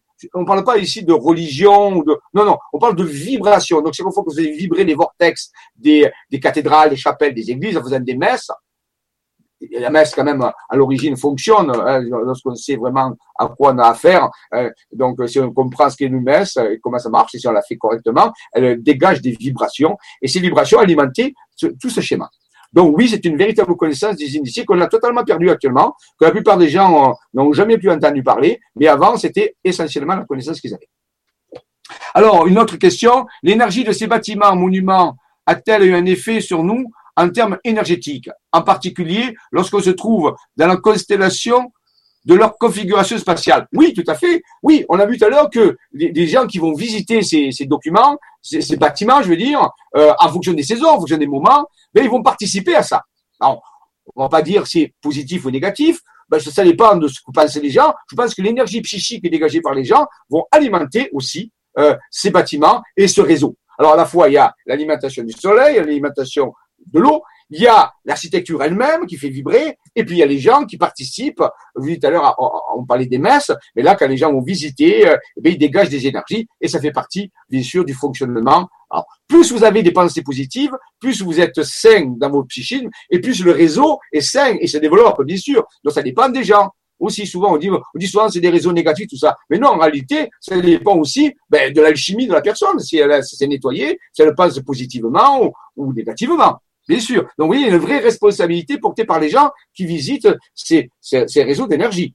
Ça, c'est vraiment important. Alors, bien sûr, les gens ne savent pas. Ils ne sont pas éduqués dans ce sens-là. Peut-être qu'il y a une véritable éducation à faire, ce que j'appellerais, moi, l'écologie énergétique. C'est-à-dire que lorsqu'on se couple à ces réseaux, il vaut mieux avoir des pensées positives, vaut mieux être que si on a des pensées négatives, ben, on va polluer le réseau et en pire, on va avoir des conséquences. Voilà. Parfois, il peut y avoir des, des événements qui sont produits par une pollution massive de ces réseaux. Je vous laisse réfléchir à certaines choses. Voilà. Des pollutions psychiques qui peuvent générer des événements, qui peuvent faciliter des événements à tendance négative aussi, ou positive. Donc, vous voyez, il y a une véritable euh, responsabilité, surtout lorsqu'on a des villes comme Paris, où il y a plusieurs millions d'habitants. Ensuite, où peut-on trouver une carte de ce réseau énergétique Ben, euh, ben il n'y a pas, il n'y a pas de carte. Là, je vous donne des, informations de chercheurs euh, on n'a pas publié. Alors, le, livre, le fameux livre euh, La Rose de Notre-Dame, c'est important. Il y a des livres qui ont été écrits sur les grands travaux de Mitterrand, vous pouvez trouver, oui. Il y a, il y a des livres qui ont été écrits là-dessus. Hein, après, il faut aller visiter. Là, l'ensemble, je vous montre, c'est quelque chose de, de euh, plusieurs éléments, donc il n'y a pas de livre fondamental qui explique tout ça, mais il y a des livres sur les grands travaux de Mitterrand, il y a le livre La Rose de Notre-Dame, vous pouvez les, les, obtenir et faire votre travail et aller vérifier que tout cela est bien sur le terrain. Et si vous avez une carte, tracez des alignements, vous verrez que ça marche. Hein. Il n'y a aucun problème là-dessus. Voilà. Euh, donc, je regarde un petit peu d'autres questions. Une question qui a été likée aussi. Pouvez-vous parler du lieu naturel sacré qui est la forêt de Fontainebleau? Alors, la forêt de Fontainebleau, c'est magnifique. C'est, c'est une forêt, c'est un poumon de Paris déjà, c'est intéressant, hein, parce qu'il y a déjà des parcs à Paris, mais la forêt de Fontainebleau, et là, vous savez bien, des rochers euh, de forme très particulière, hein, donc là aussi, et certains, j'ai vu un article autrefois qui parlait que certains chercheurs pensaient que dans la forêt de Fontainebleau, il restait des vestiges d'une ancienne civilisation disparue. Alors, on ne sait pas si c'est fantasque ou pas. Moi, de mon avis, je pense qu'il y a du quelque chose là-dessous. Donc, il y aurait une véritable, un véritable travail de décryptage à faire de ces rochers ruiniformes qui sont là, qui ont des formes fantastiques, vraiment exceptionnelles, mais peut-être aussi des restants d'une ancienne civilisation qui aurait vécu là, relié bien sûr à, la Gaule, qui serait été là, qui serait peut-être, on ne sait pas de quelle période elle aurait pu exister. Donc la forêt de Fontainebleau, une forêt à visiter, à revisiter. J'ai même un ami euh, qui va souvent faire un travail énergétique dans la forêt. Là, on peut faire un travail euh, énergétique, bien sûr. Si on aime la, les esprits de la nature, si on aime les réseaux, tout ça, on peut travailler et se promener dans la forêt de Fontainebleau. C'est une véritable aventure à la Indiana Jones. Donc magnifique forêt. Euh, quel était l'objectif premier des géobiologues et des alchimistes? En quoi cette science des réseaux est-elle importante pour eux, mais aussi pour nous? Notamment, mais en réalité, c'était là où il y avait ce que appelaient le fameux Athanor. Or, pour les alchimistes spirituels, je parle, hein, d'énergie vibratoire, on va dire spirituelle, vibratoire. Vous dites, il y a l'alchimiste qui travaille avec euh, l'idée de transmuter la matière, c'est important. Mais je vous parle pas de cette alchimie-là. Je vous parle de l'alchimie vibratoire. Donc, pour, travailler sur cette alchimie vibratoire, pour arrêter de transmuter votre plomb en or, en lumière, aour, hein, vous direz les Hébreux, votre matière dense à votre lumière, eh bien, ces édifices comme les cathédrales, les, les, temples ou les autres temples, les pyramides, sont des véritables creusets, des athanors où l'énergie à la fois cosmique et tellurique se rencontrent. Et ensuite, bien sûr, il faut faire votre travail spirituel. Alors, pour les chrétiens, c'est la prière, pour d'autres, c'est des mantras. Bon, ensuite, chacun a sa pratique, pourquoi pas un yoga, on peut imaginer un yoga. En réalité, il y a, c'est vraiment l'atanor des alchimistes. C'est là où la, l'énergie cosmique et théorique se rencontre en créant une espèce de mélange où on met l'ange, on met un ange, ça dépend lequel on va le mettre. Et en réalité, il va se faire cette alchimie où il va d'abord ben, transmuter cette matière dense que nous avons nous peut-être ces mémoires toxiques, ces pensées de croyances obsolètes, qui vont se nettoyer et qui vont amener une forme de lumière, de révélation. Rappelez-vous qu'apocalypse, ça veut dire lever le voile, une forme d'apocalypse, quelque part, de lever de voile, où on voit mieux y voir. Donc, et en même temps, bien sûr, ça revitalise ça nous permet de nous recharger au niveau de nos batteries. Ça, c'est vraiment important de se recharger puisque nous sommes une civilisation qui a beaucoup de stress, qui perd beaucoup d'énergie dans beaucoup d'actions, de pollution, tout ça. Dans la fin de la journée, les gens sont vraiment vidés. Comme on dit souvent, je suis vidé. Eh bien, ces lieux-là, si on sait les utiliser correctement, on peut s'aider pour se recharger. Pourtant, la forêt de Fontainebleau, par exemple, ou dans certains moments, dans Paris aussi, euh, quand Paris est calme, la nuit, pourquoi pas la nuit, parce que vous savez, tous les travaux de, parfois se font la nuit, où c'est beaucoup plus calme, où c'est plus, dégagé, on, peut se recharger euh, euh, en énergie. Donc, c'est une véritable alchimie vibratoire qui permet d'élever la vibration et de transformer sa, sa vibration en quelque chose plus lumineux.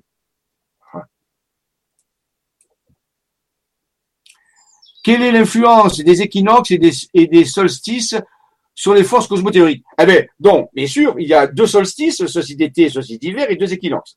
Alors, les, influences sont différentes, bien sûr. Les d'été, c'est là le réseau solaire est au maximum. Le soleil est au zénith, donc il est, il pousse le maximum. Le solstice d'hiver, ça c'est le minimum, c'est que l'énergie est endormie. Là, au moment du solstice d'hiver, on fait plutôt un travail d'introspection. On va à l'intérieur de soi pour voir ce qu'il faut changer. On va essayer de méditer sur soi. À l'équinoxe du printemps, l'énergie remonte. L'équinoxe veut dire égal, hein, durée égale. Donc là, le printemps, c'est l'énergie. Donc l'énergie remonte. Là, on commence à, sortir de son, de, de sa gang quelque part. On va vers l'été, là, ceci d'été, là, on rayonne. Ensuite, ben, on va à l'automne et là, l'automne, on commence à faire le bilan. L'équinoxe de, l'automne, c'est l'énergie du bilan. Et ensuite, ben, on redescend vers l'hiver, les saucisses d'hiver. Donc, en réalité, il y a, y, a, y, a, y a une véritable compréhension des équinoxes et des solstices par rapport au type de travail qu'on peut faire dans ces endroits énergétiques. Alors, vous avez un petit peu cité, mais on peut approfondir ces choses-là. Il y a vraiment une véritable connaissance derrière ça. On va prendre une dernière question. Bonjour, heureuse de vous rejoindre. Monsieur Raoult, désolé du retard. Bon, Brocéliande, euh, la forêt magique, la terre rouge, par endroit fait partie de vos endroits énergétiques. Et l'appel de l'Agartha s'est bien déroulé. oui. Bon, alors donc je vais peut-être pas forcément. Oui, l'appel d'Agartha s'est très très bien déroulé. Je vais pas trop en parler. J'en ai parlé hier dans l'atelier que j'ai fait sur euh, la reproduction quantique de l'ADN. Mais euh, oui, tout à fait. Brocéliane. Alors bon, Brocéliane. Voilà on va dire dans le folklore, c'est euh, c'est une forêt qui a été baptisée comme étant euh, là où il y a eu la quête du roi Arthur, ainsi de suite, ainsi de suite. Bon, on peut s'y promener, c'est très intéressant. Il y a, des points d'énergie. Maintenant, je ne vais pas vous dire que Brocéliande, c'est vraiment là où s'est passé la, légende du roi Arthur. Maintenant, on peut le croire, on peut le vivre sous forme d'un folklore. On va tomber le tombeau de Merlin, la fontaine de Barenton, euh, l'arbre d'or. Bon, on s'y promène, mais on peut y rentrer dans la légende. C'est, disons, un décor de légende. Mais je ne peux pas vous dire que c'est le lieu historique. Déjà, historiquement, on ne sait pas si euh, le roi Arthur a existé, mais déjà, euh, c'est un lieu qu'on a installé pour qu'on puisse vivre une légende. Par contre, quand on vit la légende, il peut se passer des choses intéressantes. Voilà. Donc, euh, oui, c'est une belle forêt qui a des points d'énergie aussi, mais là, je ne peux pas vous dire que c'est la forêt originelle laquelle s'est déroulée la quête des chevaliers du roi Arthur. Voilà, ça c'est vraiment important. Voilà. Donc, je finis une dernière, là, je vois. À propos de Mitterrand et des alignements dans Paris, je vous remercie d'avoir cité mon livre, Jeanne d'Arcadie. Alors, oui, monsieur Minier, vous êtes là. C'est une, sincèrement, je, je, suis heureux de vous parler. Il y a longtemps que j'ai essayé de vous parler parce que nous avons fait des découvertes aussi qui concernent votre livre. Bon, c'est pas aujourd'hui d'en parler, une découverte extraordinaire qui concerne Jeanne d'Arc et des choses visibles et démontrable. Oui, c'est un magnifique livre que j'ai beaucoup recommandé aux gens. On en a et on a beaucoup travaillé avec et c'est vraiment important. Donc je vous remercie d'avoir fait ce travail parce que c'est un travail courageux, euh, très fouillé et qui ose dire des choses que la plupart des gens euh, n'osent pas dire sur Claude Dulis ou la véritable entité, identité de Jeanne d'Arc. Donc, messieurs, mesdames les auditeurs, si vous avez un livre acheté pour l'été, achetez je ne fais pas de publicité, mais c'est vraiment, vraiment un bon ouvrage, qui se lit comme un trailer, comme un petit peu, c'est le fameux Da Vinci Code, mais français, c'est vrai. Et en réalité, il y a des choses très intéressantes si vous vous intéressez à Jeanne d'Arc, qui est une figure quand même importante pour la France. Et la véritable, peut-être, identité dans Jeanne d'Arc. Et vous allez prendre que des bonnes nouvelles, vous allez voir. Donc, merci, monsieur Jacques Miniel, pour cette œuvre. Je vous remercie d'avoir fait cela. Alors, je vais continuer, si vous voulez, de partager, parce qu'on doit continuer, euh, bien sûr, notre, notre euh, diaporama. Voilà. Or, la mairie de Paris, la mairie de Paris, intéressante, magnifique ouvrage, bien sûr. Et on est là, c'est super. ce centre, c'est le premier arrondissement, c'est un endroit fondamental. Alors, on a parlé tout à l'heure, est-ce que Paris serait relié à Isis? Mais ben, d'après le travail de Napoléon, ben oui, regardez les anciens, on peut dire, euh, emblèmes de Paris. Et il est là, on le trouve à gauche, on a une barque. Au-dessus, on a trois abeilles. Rappelons-nous que les abeilles, c'est relié, c'est ça aux Mérovingiens, la, fameuse race fabuleuse, lignée fabuleuse des rois de France qui, ont été plus tard fainéants. On dit souvent qu'on on, on, on appose enfin que les, rois euh, mérovingiens étaient des rois feignants. Non, non, c'est pas des rois feignants, c'est des rois fainéants, anéantisés. Alors voilà, donc il a été, euh, qui a été, euh, on peut dire, mis dehors et remplacé par d'autres. Donc en réalité, et les abeilles, bien sûr, euh, dans le cas de Childéric, par exemple, qui était un roi mérovingien, on, a, ils avaient cet emblème. Alors l'abeille, c'est très important. Hein. Euh, je veux quand même vous rappeler, par exemple, que si vous prenez la forme géométrique de la France, vous pouvez inscrire la France dans un hexagone, une figure à six côtés égaux. Et l'hexagone, c'est aussi la forme des cellules dans une ruche, où les abeilles font le miel. C'est curieux quand même. Donc ici, on a les abeilles qui est un symbole de royauté, un petit peu comme la fleur de lys. Hein. C'est pour ça. Et l'abeille peut ressembler à une fleur de lys stylisée quelque part. Donc il y avait trois abeilles, et en dessous, il y a la fameuse barque, la barque qui, qui, qui vogue sur la Seine, pourquoi pas. Et, y a, et devant, qu'est-ce qu'il y a à la, à, à la proue? Il y a une statue d'Isis, on la voit bien, et au-dessus une étoile. Et cette étoile, bien sûr, c'est l'étoile d'Isis. Et l'étoile d'Isis, on la connaît dans la tradition égyptienne, c'est Sirius, ou appelé Sotis. Donc, vous voyez que Paris, peut-être, est dédié à, à, Isis, par Isis, euh, c'est important. Donc, ça, c'est très, et là, vous avez à droite, c'est la statue de Isis qui donne son sein à l'initié, à Horus, mais peut représenter l'initié, celui qui nourrit au sein d'Isis. Donc, et sur le sol, donc devant la, mairie de Paris, vous irez un jour, peut-être que vous avez remarqué qu'il y a une espèce de dessin. Alors on ne le voit pas parce qu'on y marche dessus. Mais si on prend de la hauteur, regardez, c'est le chandelier à cette branche, la menorah des Hébreux. Quand même assez curieux, non? Alors, quand on marche sur le dessin, on ne voit pas, mais si on prend un petit peu de recul, on voit apparaître, là aussi, euh, un, symbolisme, et on peut dire, particulier. Voilà. Les tours de Babel, ah, la tour de Babel, la fameuse tour Eiffel, hein, donc qui est là, magnifique tour Eiffel qui est là, et qui, qui est un peu le monument de Paris, parce que Paris, c'est la tour Eiffel. Si un jour la tour Eiffel tombe, Paris va, perdre sa figure, parce que on, le représente Paris qu'à travers la tour Eiffel. Donc vraiment, cette antenne qui monte à 300 mètres de haut, et qui est là, et qui est un exploit d'architecture, en réalité. Hein. Savoir que régulièrement, on, change les pièces de la tour Eiffel, hein, parce que le s'use en permanence. Il y a toute une équipe de gens qui s'occupent de, de, de, changer les, les, morceaux de métal qui s'oxydent pour que la, la, tour reste debout. Donc, on, donc on, on fait un hommage à Monsieur Eiffel qui a fait cette euh, architecture très particulière, cette, cette bâtiment qui s'élance vers le ciel, qui veut toucher les étoiles. Voilà, donc ici, bon, si on regarde dessous, on voit que c'est un ensemble de carrés, bien sûr, qui se fractalisent les uns par rapport aux autres.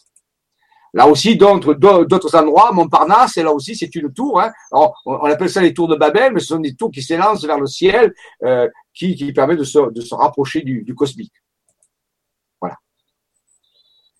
Donc Montparnasse aussi. Alors, ces tours, peut-être on peut les rapprocher de ce que j'ai parlé tout à l'heure, les fameuses lanternes des morts. Alors, je vous ai parlé de mon ami Alain Ballas, qui lui a écrit un livre qui justement explique que la lanterne de mort, et surtout celle de Sarlat, qui est dédiée à Saint-Bernard de Clairvaux, mais fonctionne un petit peu comme un émetteur, on a vu tout à l'heure l'obélisque, comme un émetteur d'énergie. Donc, est-ce que ces tours focaliseraient pas aussi cette énergie un peu? Pour faire la comparaison. Malgré que la tour Montparnasse et la tour Eiffel ne sont pas construites forcément avec le nombre d'or, mais quelque part peuvent représenter cette, cette élévation d'énergie. Ce sont des phares, des projecteurs d'énergie qui s'orientent vers le ciel. Voici un exemple de, de, de, fonctionnement de ces, de ces monuments qui s'élancent vers le ciel ou qui prennent l'énergie euh, du sol et qui l'envoient vers le ciel. Euh, alors, bien sûr, ça marche d'autant mieux que la construction intègre le nombre d'or dont on voit ici a sur B, la, partie coniquement utile et B, la circonférence, doivent être dans un rapport très particulier. Ce rapport, bien sûr, c'est 1,618, qui est le nombre d'or. Donc ça, bien sûr, ça doit être quelque chose de fondamental pour pouvoir euh, émettre cette énergie. C'est comme un faisceau laser, si vous voulez, qui est mis vers le sol, vers le ciel, mais à travers cette énergie. Voilà. Vers le soleil, vers les étoiles. Est-ce que ce sont des émetteurs? Pourquoi utilise-t-on ce type d'émetteur Qu'est-ce qu'on veut indiquer? Hein, c'est comme des balises qui émettraient de l'énergie très puissante vers le ciel, mais pour qui Pourquoi? Rappelez-vous qu'elle date depuis très longtemps, ces, lanternes. Là, on a parlé de Montparnasse, Tour Eiffel, c'est récent par rapport. Mais la tour de Saint-Bernard, elle date de l'époque des Templiers. Donc, pourquoi on voulait envoyer de l'énergie vibratoire très concentrée vers le ciel? Pourquoi faire? La question est là. Maintenant, nous connaissons, nous, actuellement, bien sûr, ces, étoiles, ces, trous noirs, ces, ces émissions d'énergie. Mais avant, à l'époque, on peut se poser la question, est-ce qu'ils avaient une connaissance de, ces faits énergétiques. Vous voyez, il y a une espèce de, de, de parallèle qu'on pourrait faire. Voilà. Donc ici, on peut aussi ensuite mesurer une, autre approche géométrique de Paris avec les angles de ces alignements. Vous voyez, on trouve un angle de 19,4 degrés, un angle de 137 degrés 5, de 23 degrés. Est-ce que ces angles ont des valeurs particulières? Oui, si on étudie tout ça, ce sont des angles qui rentrent dans la géométrie sacrée. Le fameux champ de Mars, alors là, champ de Mars, de la planète Mars, hein, c'est important. Alors il faut savoir que, curieusement, je ne vais pas rentrer dans l'explication aujourd'hui, mais il y aura une autre enquête là-dessus. On a parlé tout à l'heure des carrés magiques de Vénus, rappelez, dans l'arche de la défense. Mais en réalité, il semblerait que Paris soit relié à un carré magique particulier. Et c'est un carré magique d'ordre qui est un d'ordre 5. C'est-à-dire 5 cases sur 5 cases, donc 25 cases. Et ce carré magique d'ordre 5, on l'appelle, vous ferez une recherche sur Internet, le carré de Mars qui représente la planète Mars, le carré magique de la planète Mars. Et ça m'oublie qu'on a ici le champ de Mars. C'est curieux quand même de voir. Et qu'est-ce qu'il y a sur ce champ de Mars? Il y a un monument très particulier que je vous engage à aller visiter. C'est énorme et vous allez passer du temps parce qu'il y a énormément d'informations gravées, sculptées sur ces structures métalliques qui sont là. Il y a des personnages énigmatiques, il y a des femmes, des hommes, des enfants.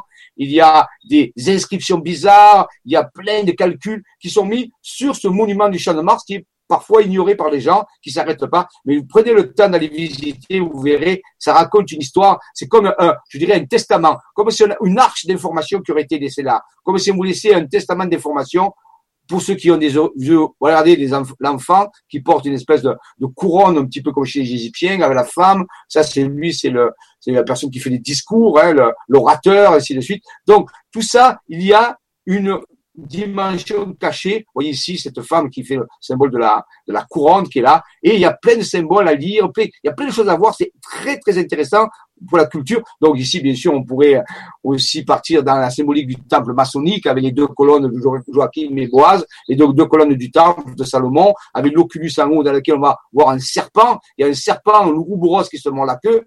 C'est un symbole alchimique. Donc, vous voyez, dans un oculus, l'oculus, c'est là où passe la lumière. C'est l'œil dans lequel il reçoit la lumière. Donc ici, on a vraiment une dimension de temple. Donc c'est là, au cœur, sous les regards des gens, mais la plupart des gens ne, ne savent pas le lire, le décrypter, bien sûr. Hein, c'est, là. Donc ici, on est vraiment dans un temple. Voilà le fameux Oculus avec le serpent qui se mord la queue. Rappelez-vous, c'est vraiment un symbole d'alchimie de l'accomplissement de l'œuvre alchimique. On l'a fait, on l'a bouclé, si vous voulez, euh, l'œuvre. Regardez ici, il y, a, même des inscriptions qui sont très particulières, qui sont mises euh, ici. Alors, je vais voir si je peux les agrandir. Alors oui, alors ici on a Poussin, Nicolas Poussin. Alors Nicolas Poussin est célèbre pour ses tableaux et relié d'une certaine façon au berger d'Arcadie, à l'œuvre de Rennes le Château. Et il y a d'autres types d'inscriptions qu'on va retrouver tout au long de ça. On se dit pourquoi, pourquoi on a écrit ça euh, à, cet endroit-là. Hein? Ben voilà, rappelez-vous, voilà un tableau de Nicolas Poussin, Les bergers d'Arcadie, où il dit Je suis aussi un Arcadie. Donc il y aurait, voyez, des, renvois à l'histoire de Rennes-le-Château, puisque vous vous dites que, de certaine façon, Paris relié à Rennes-le-Château. Donc, un jour, si vous allez à Paris, allez à la pêche aux informations et allez au Champ de Mars, au monument du Champ de Mars, et apprenez à décrypter les informations, vous verrez, vous serez étonné. Maintenant, sortons un peu de Paris, mais continuons sur l'axe solaire, on suit l'axe solaire, on monte, euh, on peut dire, vers le nord-ouest euh, de Paris, on arrive à un endroit qui s'appelle Sergi-Pontoise. On va savoir que dans les années 78, Sergi-Pontoise a été euh, le théâtre d'une affaire d'ufologie mondialement connue, l'affaire Frank Fontaine, où quelqu'un, où Frank Fontaine, ce monsieur aurait été enlevé pendant une semaine par des extraterrestres. Je le cite pour l'histoire. Donc, il y aurait eu euh, une connexion avec des phénomènes extraterrestres. Alors ici, à Saint-Pontoise, il y a une énorme horloge qui, qui est là, qui montre une heure. Donc, dire, c'est l'horloge de la gare. Alors la gare, bien sûr, c'est là où les trains passent, où il y a aussi des voyageurs qui arrivent. Donc, toujours pareil, ce mouvement d'énergie au niveau des voyageurs.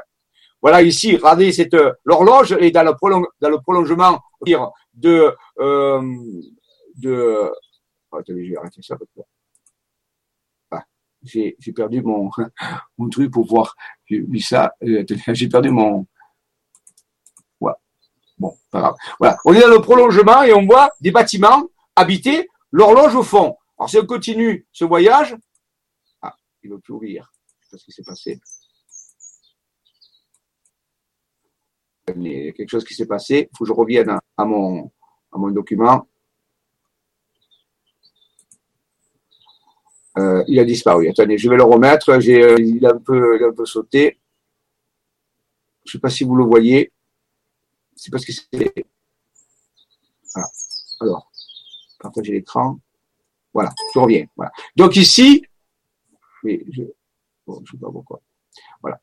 Alors ici, voilà, si on continue cette allée qu'on a vue, on arrive à ce genre de bâtiment-là. C'est très curieux. Hein bon, il y a des gens qui habitent dans les maisons, il faut le savoir, hein, c'est habité. Hein c'est pas des mouvements administratifs, ce sont des, maisons d'habitation. Et là, curieusement, on arrive à cet ensemble qu'on pourrait ressembler à un temple en réalité. C'est comme un temple maçonnique en réalité. Et au centre, il y a une espèce d'obélisque qui est là, qui est mis. Alors on peut se poser la question, à quoi ça sert? Vous voyez, l'énergie remonte ici de la gare avec la pendule. Donc la pendule, ça indique une heure. Une heure, c'est l'énergie qui arrive. Ici, ça passe dans ces bâtiments et ça vient frapper ici sur cet obélisque qui est ici. Et de cet obélisque, qu'est-ce qu'il y a? Il y a une espèce d'hémisphère ici qui, concentre l'énergie. Et l'énergie repart par là, vous voyez, elle repart dans une direction particulière. C'est comme si on recevait l'énergie et que la réfractait dans une direction particulière. Donc ça, c'est intéressant à voir. Continuons. Voilà, regardez l'analyse géométrique de, cette structure. Ça nous fait rappeler ce qu'on appelle la triple enceinte. Et la triple enceinte, c'est la structure, la signature vibratoire d'une structure énergétique. On appelle ça la triple enceinte. Voilà. Donc euh, l'étude de, mon ami Alain, c'est mon ami Alain qui a fait l'étude de cette structure. Il dit c'est un véritable temple en réalité qui a une structure énergétique. Et les gens qui habitent là ne le savent pas. Donc ils savent pas qu'ils sont euh, irradiés par cette énergie qui vient de la gare. Et rappelez-vous que cette énergie ne vient pas que de la gare, parce qu'en réalité elle est reliée sur l'axe solaire de Paris. Donc elle vient de Paris. Donc on peut dire que l'énergie passe et arrive à Sergi Pontoise. C'est vraiment important de le comprendre. Voilà la vision de cet obélisque tout particulier qui reçoit cette énergie et qui la réfracte et qui la renvoie, on voit ici vers où? Vers une structure qu'on va analyser petit à petit. Donc c'est vraiment, on appelle ça le temple maçonnique de Sergi Pontoise. Bon, c'est un temple énergétique dont la plupart des gens ignorent qu'ils vivent dans un temple, dans une structure énergétique. Continuons, voyez, on sort, voyez l'obélisque en énergie, cette énergie continue à travers une rainure, ces, on voit bien que c'est volontaire, et ça passe à travers une route et les voitures passent. Et quand les voitures passent, elles coupent la ligne d'énergie. C'est-à-dire que chaque conducteur reçoit l'énergie et l'amène à, à, travers lui ailleurs. Donc c'est une façon aussi de répartir l'énergie. Donc vous voyez, il y a vraiment une volonté de transmettre l'énergie et de la mener à des endroits différents. Et là, voilà, vous avez, on passe par un puits. Alors, faut savoir qu'il y a un puits euh, où l'eau descend, on peut descendre à 1800 mètres en dessous, et c'est un puits d'eau chaude, un geyser d'eau. C'est, effectif. Donc là aussi, il y a une connexion avec vraiment de l'eau chaude à quelque chose qui est très profond. Et vous pouvez vérifier l'hiver, vous y allez, ça fume. En réalité, donc, ça passe à travers ça. Donc, vous voyez, une véritable. Alors, tout ça, ça a été fait par, commandé par François Mitterrand aussi. Bien sûr, hein. N'oublions pas ça. Donc, vous voyez, on peut vérifier tout ça à travers, on passe à travers ce puits, ce puits d'eau profonde, ce puits d'eau chaude, on continue la rainure et on arrive à des nouvelles colonnes. Ces colonnes sont là. Et là, qu'est-ce qu'on a? Attendez, je crois que j'ai raté une image, non? Oui. Voilà. Les colonnes sont là. Ah, il ne veut pas descendre. Voilà. Bon. Voilà. Ici, ça descend à travers une, des plantations d'arbres, des plantations d'arbres, et ah, il qu'il peut faire des siennes, Et on arrive à quoi Oh là là, je crois qu'il est un peu fatigué. On arrive à travers, je m'excuse, hein, mais voilà. Je ne sais pas ce qu'il a. Voilà. Ça passe à travers ici une structure qu'a fait faire François Mitterrand ou qui englobe un pommier. Un pommier, symbole du, paradis, le pommier, rappelez-vous, hein, le paradis, le pommier, la pomme d'Adam et symboliquement, et c'est aussi euh, euh, euh, un symbole ésotérique, l'analyse de la pomme, on la fera pas aujourd'hui, mais rappelez-vous par contre, la pomme, c'était le symbole de Monsieur Chirac. Chirac a choisi la pomme, comme, François Mitterrand a choisi la rose, curieusement. La pomme. Et là, on arrive dans un pommier qui est dans d'une structure géométrique très particulière, comme moi ici, donc il passe à travers, on appelle ça peut-être, est-ce que c'est le jardin d'Arcadie? Est-ce que c'est l'Arcadie? Est-ce que c'est le jardin d'Éden? On peut se poser la question au niveau de l'énergie, hein? Ou, alors on peut rentrer dans la légende d'Hercule, le jardin des, des, des Hespérides, des pommes d'or gardées par les Hespérides, où Hercule a dû se procurer ses pommes d'or. Là aussi, on peut rentrer dans tout le folklore. Et on continue on arrive au travers des chats, et là, on arrive à un lac, et au milieu de ce lac, il y a une espèce de, de île qui émerge, plate, un trône de cône aussi, tout à fait curieuse. Et à côté de cette île, regardez, une petite pyramide qui émerge. Donc, rappelez-vous qu'on est quand même passé par la pyramide du Louvre, on n'est pas allé par l'âge de la Défense, et on arrive ici à des structures au niveau du lac, on peut se poser la question, euh, à quoi servent ces structures de ce lac? Où arrive la ligne d'énergie? Voilà la pyramide qui est là, hein, quelque part. Donc, vous voyez, tout ça, ça peut se vérifier à 100%, vous voyez, c'est très même curieux. Voici le plan d'ensemble de ce temple énergétique, qu'on appelle, moi j'appelle, avec mon ami, le temple franc-maçonnique. Alors, il n'y a rien de mal quand je dis franc-maçonnique, hein, vous n'allez pas partir dans les délires, euh, ceci-là, conspirationnistes, mais seulement euh, d'initiation, on peut dire, de l'énergie vers, vers, vers ça. Donc, vous voyez, c'est vraiment vérifiable à 100%. Alors, on peut peut-être se poser la question, est-ce que c'est en relation, rappelez-vous, on a parlé des ovnis avec l'affaire Sandy Pontoise des années 78, de s'occuper mon ami Jimmy Gueux, qui est, malheureusement, qui est un pionnier de l'ufologie, qui est quelqu'un qui a travaillé sur tous ces dossiers et qui nous a quittés dans les années 2000. Donc, j'y fais un hommage ici et qui, lui, a enquêté sur l'affaire Sergi Pontoise, vraiment, il été allé sur place et tout à l'époque. Et donc, que ce soit vrai ou pas vrai, il y a quand même une affaire d'OVNI euh, qui a été mondialement connue, justement à Sergi Pontoise, c'est quand même assez curieux. Voilà, lorsqu'on on, visualise l'énergie, alors ça peut représenter une heure. Hein. On pourrait dire quelle heure est-il? C'est là, rappelez-vous, ça passe par l'horloge de la, gare. Vous se posez à quelle heure Qu'est-ce qu'il est midi 25 Est-ce que ça indique une heure? Est-ce que ça indique Bien sûr, c'est un schéma d'énergie, c'est la réfraction de l'énergie, mais on peut se poser la question euh, est-ce qu'il n'y aurait pas d'autres choses derrière à trouver? C'est la question que je vous pose si vous voulez continuer. Alors, il y a aussi une autre structure qui est intéressante dans la banlieue de Paris, c'est Évry. Et qu'est-ce qu'il y a à Évry ben, Pour ça, il y a un aéroport, bien sûr, qui est là, et on approche ici une cathédrale tout à fait moderne. Alors, très intéressant, vous dire, mais les modernes n'ont rien à voir avec les cathédrales des Templiers, c'est vrai. Mais si on s'approche un petit peu de cette cathédrale d'Evry, c'est quand même curieux. Ah. Il fait des siennes. Hein. Pourquoi il fait ça. A fait des siennes. Voilà. Alors, cathédrale, on l'appelle Notre-Dame de la Résurrection. C'est quand même curieux, ce nom, hein, la résurrection, c'est relié à l'énergie, on peut dire. On la voit de dessus, on voit qu'elle est, y a des formes géométriques, vraiment, on y a même mis des arbres dessus, dans un cercle, un triangle qui entoure, un cercle qui entoure un triangle, c'est un symbole très particulier. Donc, réalité, on va s'amener vers la symbolique, on peut dire, maçonnique, petit à petit. Voilà l'intérieur, vous voyez, très, très énergétique, très structuré, géométrique, moderne, mais géométrique. Voilà, regardez. Hein, c'est, il n'y a qu'à ressentir un petit peu, on sent vraiment que ça vibre, il y a quelque chose qui se passe à notre âme de la résurrection, avec un baptistère vraiment où on immergeait les gens. Vous savez que le baptême à l'origine, c'est pas seulement quelques gouttes d'eau qu'on met sur le front, mais on immergeait les gens. Ici, on a un véritable baptistère. Donc, en réalité, on immerge les gens pour le baptême ce qui est le culte originel. Regardez encore à l'intérieur de notre âme de la résurrection, c'est que de la géométrie, c'est que des vibrations. Donc il y a vraiment quelque chose de particulier dans cette cathédrale. Vous voyez, on retrouve cette ligne aussi sur le sol, hein, la ligne d'énergie qui passe à travers notre âme de, la résurrection. Voilà. Et à l'intérieur, il y a une statue euh, de la Vierge qui est représentée. Donc on voit que la cathédrale d'Evry a, une symbolique très forte au niveau de l'énergie et a une connexion avec le réseau énergétique de Paris. Alors ensuite, continuons. Voilà ici, donc, vous voyez ces, structures à l'intérieur. Alors, passons aussi euh, à d'autres endroits qui étaient, euh, on peut dire, aimé par le, président Mitterrand, Château-Chinon, euh, Solutré, le rocher de Solutré et Cortona, qui est le tombeau de Pythagore. Voilà. Alors le rocher, euh, de, je crois que c'est le rocher de Solutré, qui est un lieu aussi préhistorique. On a fait des découvertes euh, archéologiques très importantes, qui était un lieu qui était prisé par le François Mitterrand, qui allait souvent à à cet endroit-là. Vous voyez, on le voit ici en train de marcher et faire son pèlerinage au rocher de Solutré. Voici le rocher. Donc, c'est un lieu hautement énergétique, hautement symbolique et, culturel, bien sûr. Il n'y a pas de. Voilà, hein. Alors, on peut se poser la question, alors c'est un petit clin d'œil, hein, c'est petit clin d'œil, il n'y a pas de. Oui, c'est la, momie de Ramsès. Donc, oui, quelque part, il a peut-être que François avait ce, Monsieur François Mitterrand avait ce, ce rapport à l'Égypte, on sait qu'il était euh, très très relié à l'Égypte. Hein on, savait qu'il allait souvent en Égypte, il avait cette recherche un petit peu, cette, ce lien énergétique euh, avec ce, ce pays, mystère.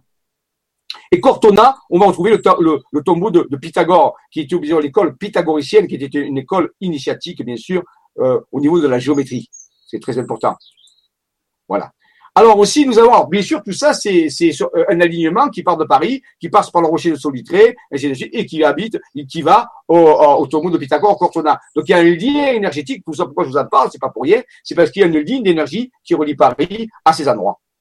Ici, c'est l'église Saint-Sulpice, on a parlé tout à l'heure, l'église Saint-Sulpice qui est reliée d'une certaine façon à Rennes-au-Château, à travers l'affaire la Bestonnière et à travers le méridien zéro, on a parlé de la, ligne rouge ou la roseline qui relie l'affaire de Rennes-au-Château qui a défrayé les chroniques et qui continue à défrayer les chroniques actuellement parce que tout le monde cherche le trésor de la Bestonnière, mais personne ne l'a trouvé. Mais il y a peut-être un trésor spirituel. Le trésor spirituel, c'est ce lien mystérieux qui relie ce petit village perdu dans l'Aude à l'église Saint-Sulpice de Paris où passe justement le méridien zéro. Et là, on va parler bien sûr de personnages illustres comme bon, la Bessonnière, Emma Calvé, la cantatrice, euh, et euh, bah, euh, la, la, servante Marie euh, de, de, la, de la Bessonnière. Dans toute l'histoire, avec des personnages qui étaient haut en couleur et ésotéristes, qui aimaient bien l'ésotérisme, qui aimaient tout ça, ce qui était Debussy par exemple et Emma Calvé, donc ils faisaient partie des cercles un petit peu d'initiés à l'époque, euh, puisque c'était vraiment à la mode à cette époque-là. Voilà. Donc ici, même François Mitterrand, qui était en visite en 1981 dans l'église de Rennes-le-Château, on le voit avec son chapeau là, et qui regarde le fameux euh, Asmodée. Euh, euh, on dit que Asmodée, c'était le, le, gardien du trésor du roi Salomon, celui qui connaissait le secret du trésor du roi Salomon, du temple, qui a conseillé le maître Hiram dans sa construction de ce temple très particulier. Donc il est là, il semble que M. Mitterrand sans méditer et, sur l'information que cacherait cette statue de ce de cet être qui s'appelle Asmodée et qui n'a rien à voir avec le diable, faut le savoir. Hein. Ça n'a rien à voir avec le diable, là aussi. Alors, voilà aussi poser des questions que peut se poser M. Mitterrand sur ben, tout ça, sa relation avec la, avec la Bessonnière, à ses réseaux énergétiques, et je pense qu'il a milité derrière tout ça. Alors, bien sûr, à Saint-Sulpice, on va retrouver le, le fameux gnomon, Gnomon qui est un petit peu comme un obélisque, mais qui représente l'arrivée du méridien zéro de Paris, qui a traversé toute la France. Et on peut le voir, bien sûr, ce méridien zéro, rappelez-vous, qui donne l'heure, qui donne l'heure, qui donne l'heure originelle. C'est de ce méridien où on partait tous les autres méridiens. avant, c'était en France. Maintenant, on l'a déplacé en Angleterre. Mais vous savez qu'à l'origine, on l'a fait en France. Ça peut être du sens, tout ça. Faut y réfléchir. Alors, c'est pas être chauvin, attention. C'est seulement qu'on observe qu'au début, ben, c'est la France qui donnait le tempo, qui donnait le point zéro du méridien zéro et qui passe à supplices à Rennes-le-Château. Est-ce qu'il s'est fortuit? Est-ce que tout cela est fortuit? Je crois que vous commencez à comprendre qu'il n'y a rien de fortuit derrière tout ça, qu'il y a seulement, voici le fameux gnomon qui représente ce méridien zéro qui passe à travers l'église. Alors, allez visiter Saint-Sulpice, il y a des choses extraordinaires à voir, dont le méridien zéro qui passe dans cette église-là. Alors, à Paris aussi, il y a une église très mystérieuse, s'appelle Saint-Roch. Alors là, on pourrait parler de Saint-Roch pendant plusieurs ans. Vous voyez, Saint-Roch, il a le, son genou découvert. Alors, rappelez-vous que le genou découvert, c'est un symbole d'initiation. Il a son chien qui est là, qui lui amène à manger, et il tient son bâton. Donc, Saint-Roch, on dit, c'est un peu le patron des, des, des, rochers cachés, des, des grottes, des, des, des, endroits où sont cachées certaines choses, des secrets, on peut dire, énergétiques ou alchimiques ou ésotériques. Donc, c'est le gardien Saint-Roch. Voilà.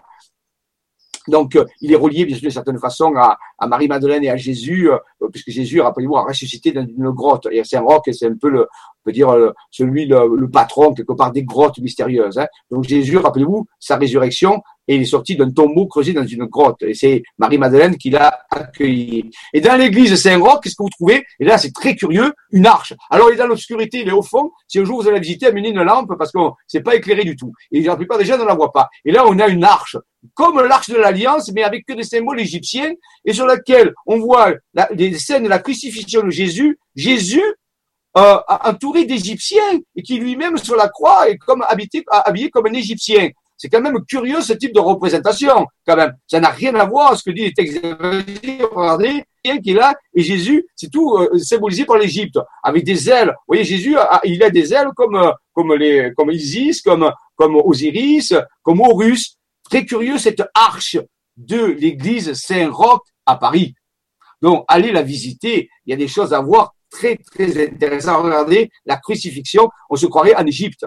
Et non, hein, pourtant, hein, vous voyez, c'est quand même très curieux. Il a, même Jésus, il a même comme un pagne égyptien qui entoure le, qui entoure le bassin. Donc, est-ce que c'est une connaissance cachée? Est-ce qu'on veut nous dire quelque chose de particulier? À vous d'y réfléchir, à vous d'inquiéter. On en reparlera plus tard, mais bien sûr, aujourd'hui, je vous présente simplement des données de réflexion.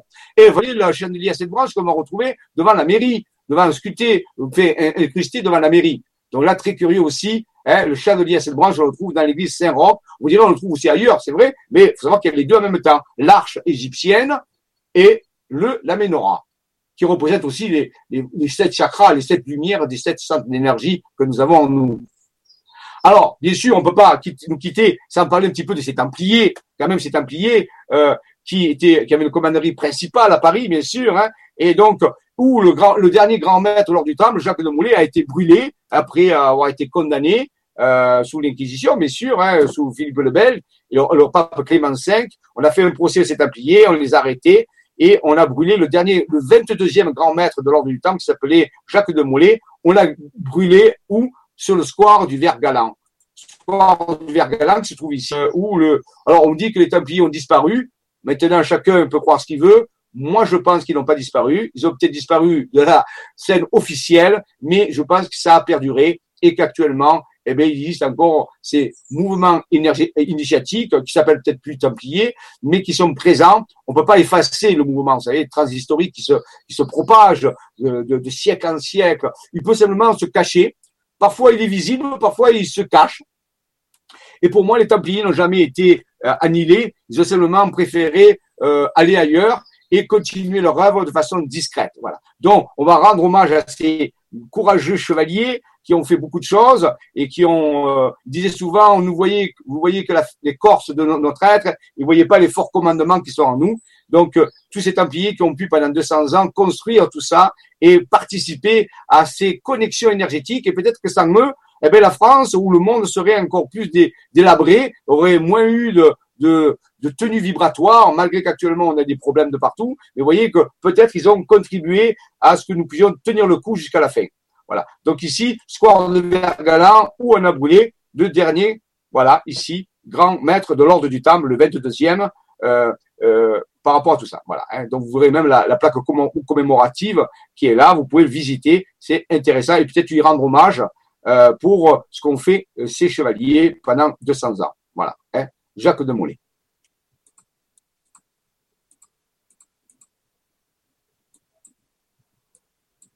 Voilà. Alors, je rappelle que nous avons un site qui s'appelle IsaVision, vous voyez www.isa-vision.com, euh, sur lequel nous avons nos programmes. Je rappelle qu'il y a, pour ceux qui s'intéressent, un voyage sur Paris du lundi 4 juillet au dimanche 10 juillet. On va pérégriner sur ces endroits et sur d'autres endroits. On va même aller à Versailles. On va découvrir le, côté caché de Versailles, le mystère de Versailles.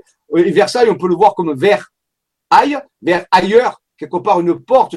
On verra quels sont les messages cachés de Versailles. Nous irons peut-être faire un saut à la forêt de Fontainebleau, découvrir un petit peu les mystères et bien sûr se connecter à tout le réseau sacré de Paris, à voir Sergi Pontoise, voir ce fameux temple euh, qui est là et, explorer tout ça avec un certain œil pour bien vérifier et pourquoi pas participer à l'énergie vibratoire. Voilà, donc Jacques de Moulet, hein, donc euh, c'était le fameux euh, Pierre, voilà, je espère que vous avez fait un beau voyage. Je vous remercie et je vous dis donc à bientôt. Donc il y aura bientôt une une une euh, vibra-conférence qui va se faire. Je vous donne la date. La prochaine vibra-conférence sera le 19 avril euh, sur les chroniques, les chroniques des, planificateurs. On continue les, révélations sur les cartes et la géométrie avec Raymond Spinozzi, Maxime Pellin et tous les chercheurs. Et un atelier sur l'ADN, la représentation quotidienne, le 29 avril. Donc le, quatrième atelier sur la représentation quantique de l'ADN. Voilà, donc je vais sortir de mon euh, je vais euh, arrêter le partage d'écran. Voilà, ben, je suis revenu. Voir quelques questions encore avant de finir. Si vous avez quelques questions, à propos de Mitterrand, c'est Paris. Ok. À propos de M. Mitterrand, c'est fait. Euh, il y a encore des lieux au temple marqués d'histoire en Louisiane. Ah, bien sûr. Alors, bien sûr, bien sûr. Il parlait de Paris, mais les Templiers étaient de partout. Il y en avait partout. Il y avait le sud, à l'est, à l'ouest, au nord, de partout. Donc ça c'est clair. Euh, et même ailleurs, ils étaient, ils avaient un peu débordé. Hein, voilà. Donc euh, on veut dire c'était l'Europe un peu avant l'Europe, hein, on peut dire. Voilà. Donc euh, alors bien sûr ils avaient des contreparties avec les chevaliers teutoniques, avec d'autres donc ils avaient des, relations. Mais voilà. Donc les, Templiers, oui les Templiers n'étaient pas qu'à Paris, c'est un fait. Hein, en Loire-Atlantique, en, Véné, en Clisson, entre autres, bien, oui, bien sûr.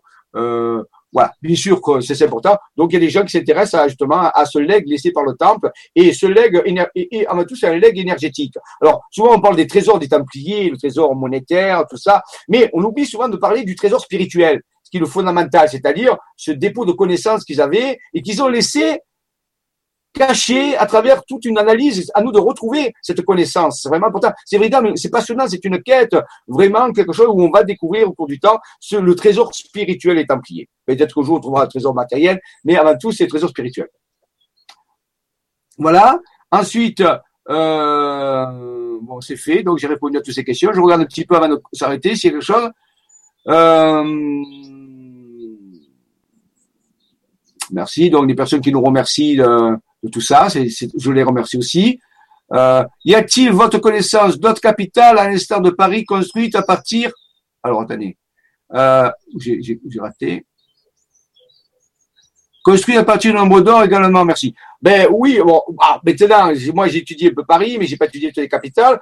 En Belgique, vous avez aussi euh, un dépôt euh, euh, des informations alchimiques données par Monsieur Burestenas, Patrick Burestenas dans son premier DVD où il parle de Paris, après la place de Bruxelles. Donc là, maintenant, est-ce que Bruxelles est, est, configuré le nombre d'or? Je ne sais pas. Je n'ai pas fait de recherche ailleurs que Paris, mais pourquoi pas? Je veux dire, peut-être c'est à vous de faire ces recherches-là, peut-être de, de, de, ressentir qu'il y a peut-être d'autres villes qui ont été structurées d'une certaine façon. Voilà. Après, c'est toute une recherche à faire. Moi, j'ai, j'ai pas eu le temps d'aller ailleurs pour l'instant, mais je me suis occupé de Paris. Pourquoi? Parce que pour l'instant, je m'occupe de la France, de ce qui se trouve en France. Mais bien sûr, c'est ouvert à, à d'autres possibilités. Le, le, coupure de bâtiment durable à Paris a une notification car pourquoi ce bâtiment a été coupé? On aurait pu le construire soit d'un côté de la ligne ou de l'autre. Ouais. Bon, eh bien en réalité, l'explication que j'en donne maintenant, on apprend comme on veut, c'est pour justement être traversé par la ligne d'énergie qui est l'alignement que je vous ai montré tout à l'heure. Donc, maintenant, peut-être qu'on va pas vous dire ça, peut-être qu'on va vous dire que pour les raisons d'architecture, de ça, on a fait comme ça. Mais il y a la raison énergétique. On peut pas l'écarter. Maintenant, elle peut être complétée par d'autres raisons aussi. Je, attention, je dis pas le contraire. Donc, la raison énergétique existe, c'est clair. Maintenant, il y a peut-être d'autres raisons aussi. C'est peut-être à vous de faire des enquêtes. Euh, Paris est appelée ville de lumière, pas que du hasard a-t-elle alors Oui, ben, Ville la Lumière, c'est vrai que c'est une des villes les plus visitées dans le monde, euh, donc est vraiment inconnue de partout. Et la ville de lumière, oui, c'est la lumière aussi de, de la vibration. Et c'est à nous à rendre Paris encore plus lumineux. Maintenant, si vous allez visiter Paris avec cette idée énergétique, vous pouvez faire tout ce travail de nettoyage et d'aider Paris justement à, à, à, rayonner encore plus de lumière, parce que vraiment Paris quand même est parfois étouffé par, par toute cette pollution, par tous ces gens qui sont là. Par Mais on peut faire tout ce travail d'alchimie, de transmutation vibratoire. Si vous connaissez des méthodes de transmutation vibratoire, vous pouvez le faire à ces points clés. Ça vous aider Paris et vous aider la France et vous aider le monde à, à vibrer mieux en travaillant sur ces réseaux d'énergie. C'est un exemple. On peut le faire ailleurs aussi, bien sûr. Une fois de plus, un coup d'épée dans l'eau. Combien de temps durait ce moment Ok. Euh... Bon. Ok.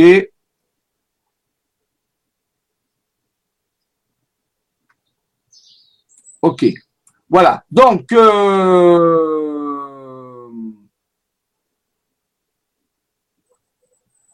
Bon, je vais arrêter ici les questions. Hein, je, vous avez de nombreuses questions, c'est super, mais je ne peux pas répondre euh, à toutes les questions. Je vous remercie d'avoir participé à cette conférence. Elle est dans l'après-midi, donc je ne savais pas s'il y, aurait, y aurait des spectateurs. Je vois qu'il y en a ici 175 spectateurs. Je vous félicite d'avoir fait cet effort parce que d'habitude je le fais le soir, mais le soir, vous rappelez-vous, l'internet est, est, moins moins efficace, il y a des connexions qui, qui sont perturbées. Je voulais éviter que ce soit de mauvaise qualité, que ce soit coupé. Les chroniques, elles, se feront le soir parce que bon, c'est pour le plus grand nombre, mais de temps en temps, je ferai des émissions spéciales, que j'appelle des enquêtes, sur des sujets que je choisirai et qui vont, qui vont le pair avec, bien sûr, les chroniques pour donner des informations. Je rappelle que je ne prétends pas détenir une vérité, je vous donne seulement de l'information à vérifier. Vous avez vos propres avis, ça vous regarde, il n'y a pas de problème, c'est bien. Voilà, hein, tout le monde peut avoir des avis. Maintenant, quand vous avez un avis, il faudrait peut-être avoir un dossier pour le démontrer.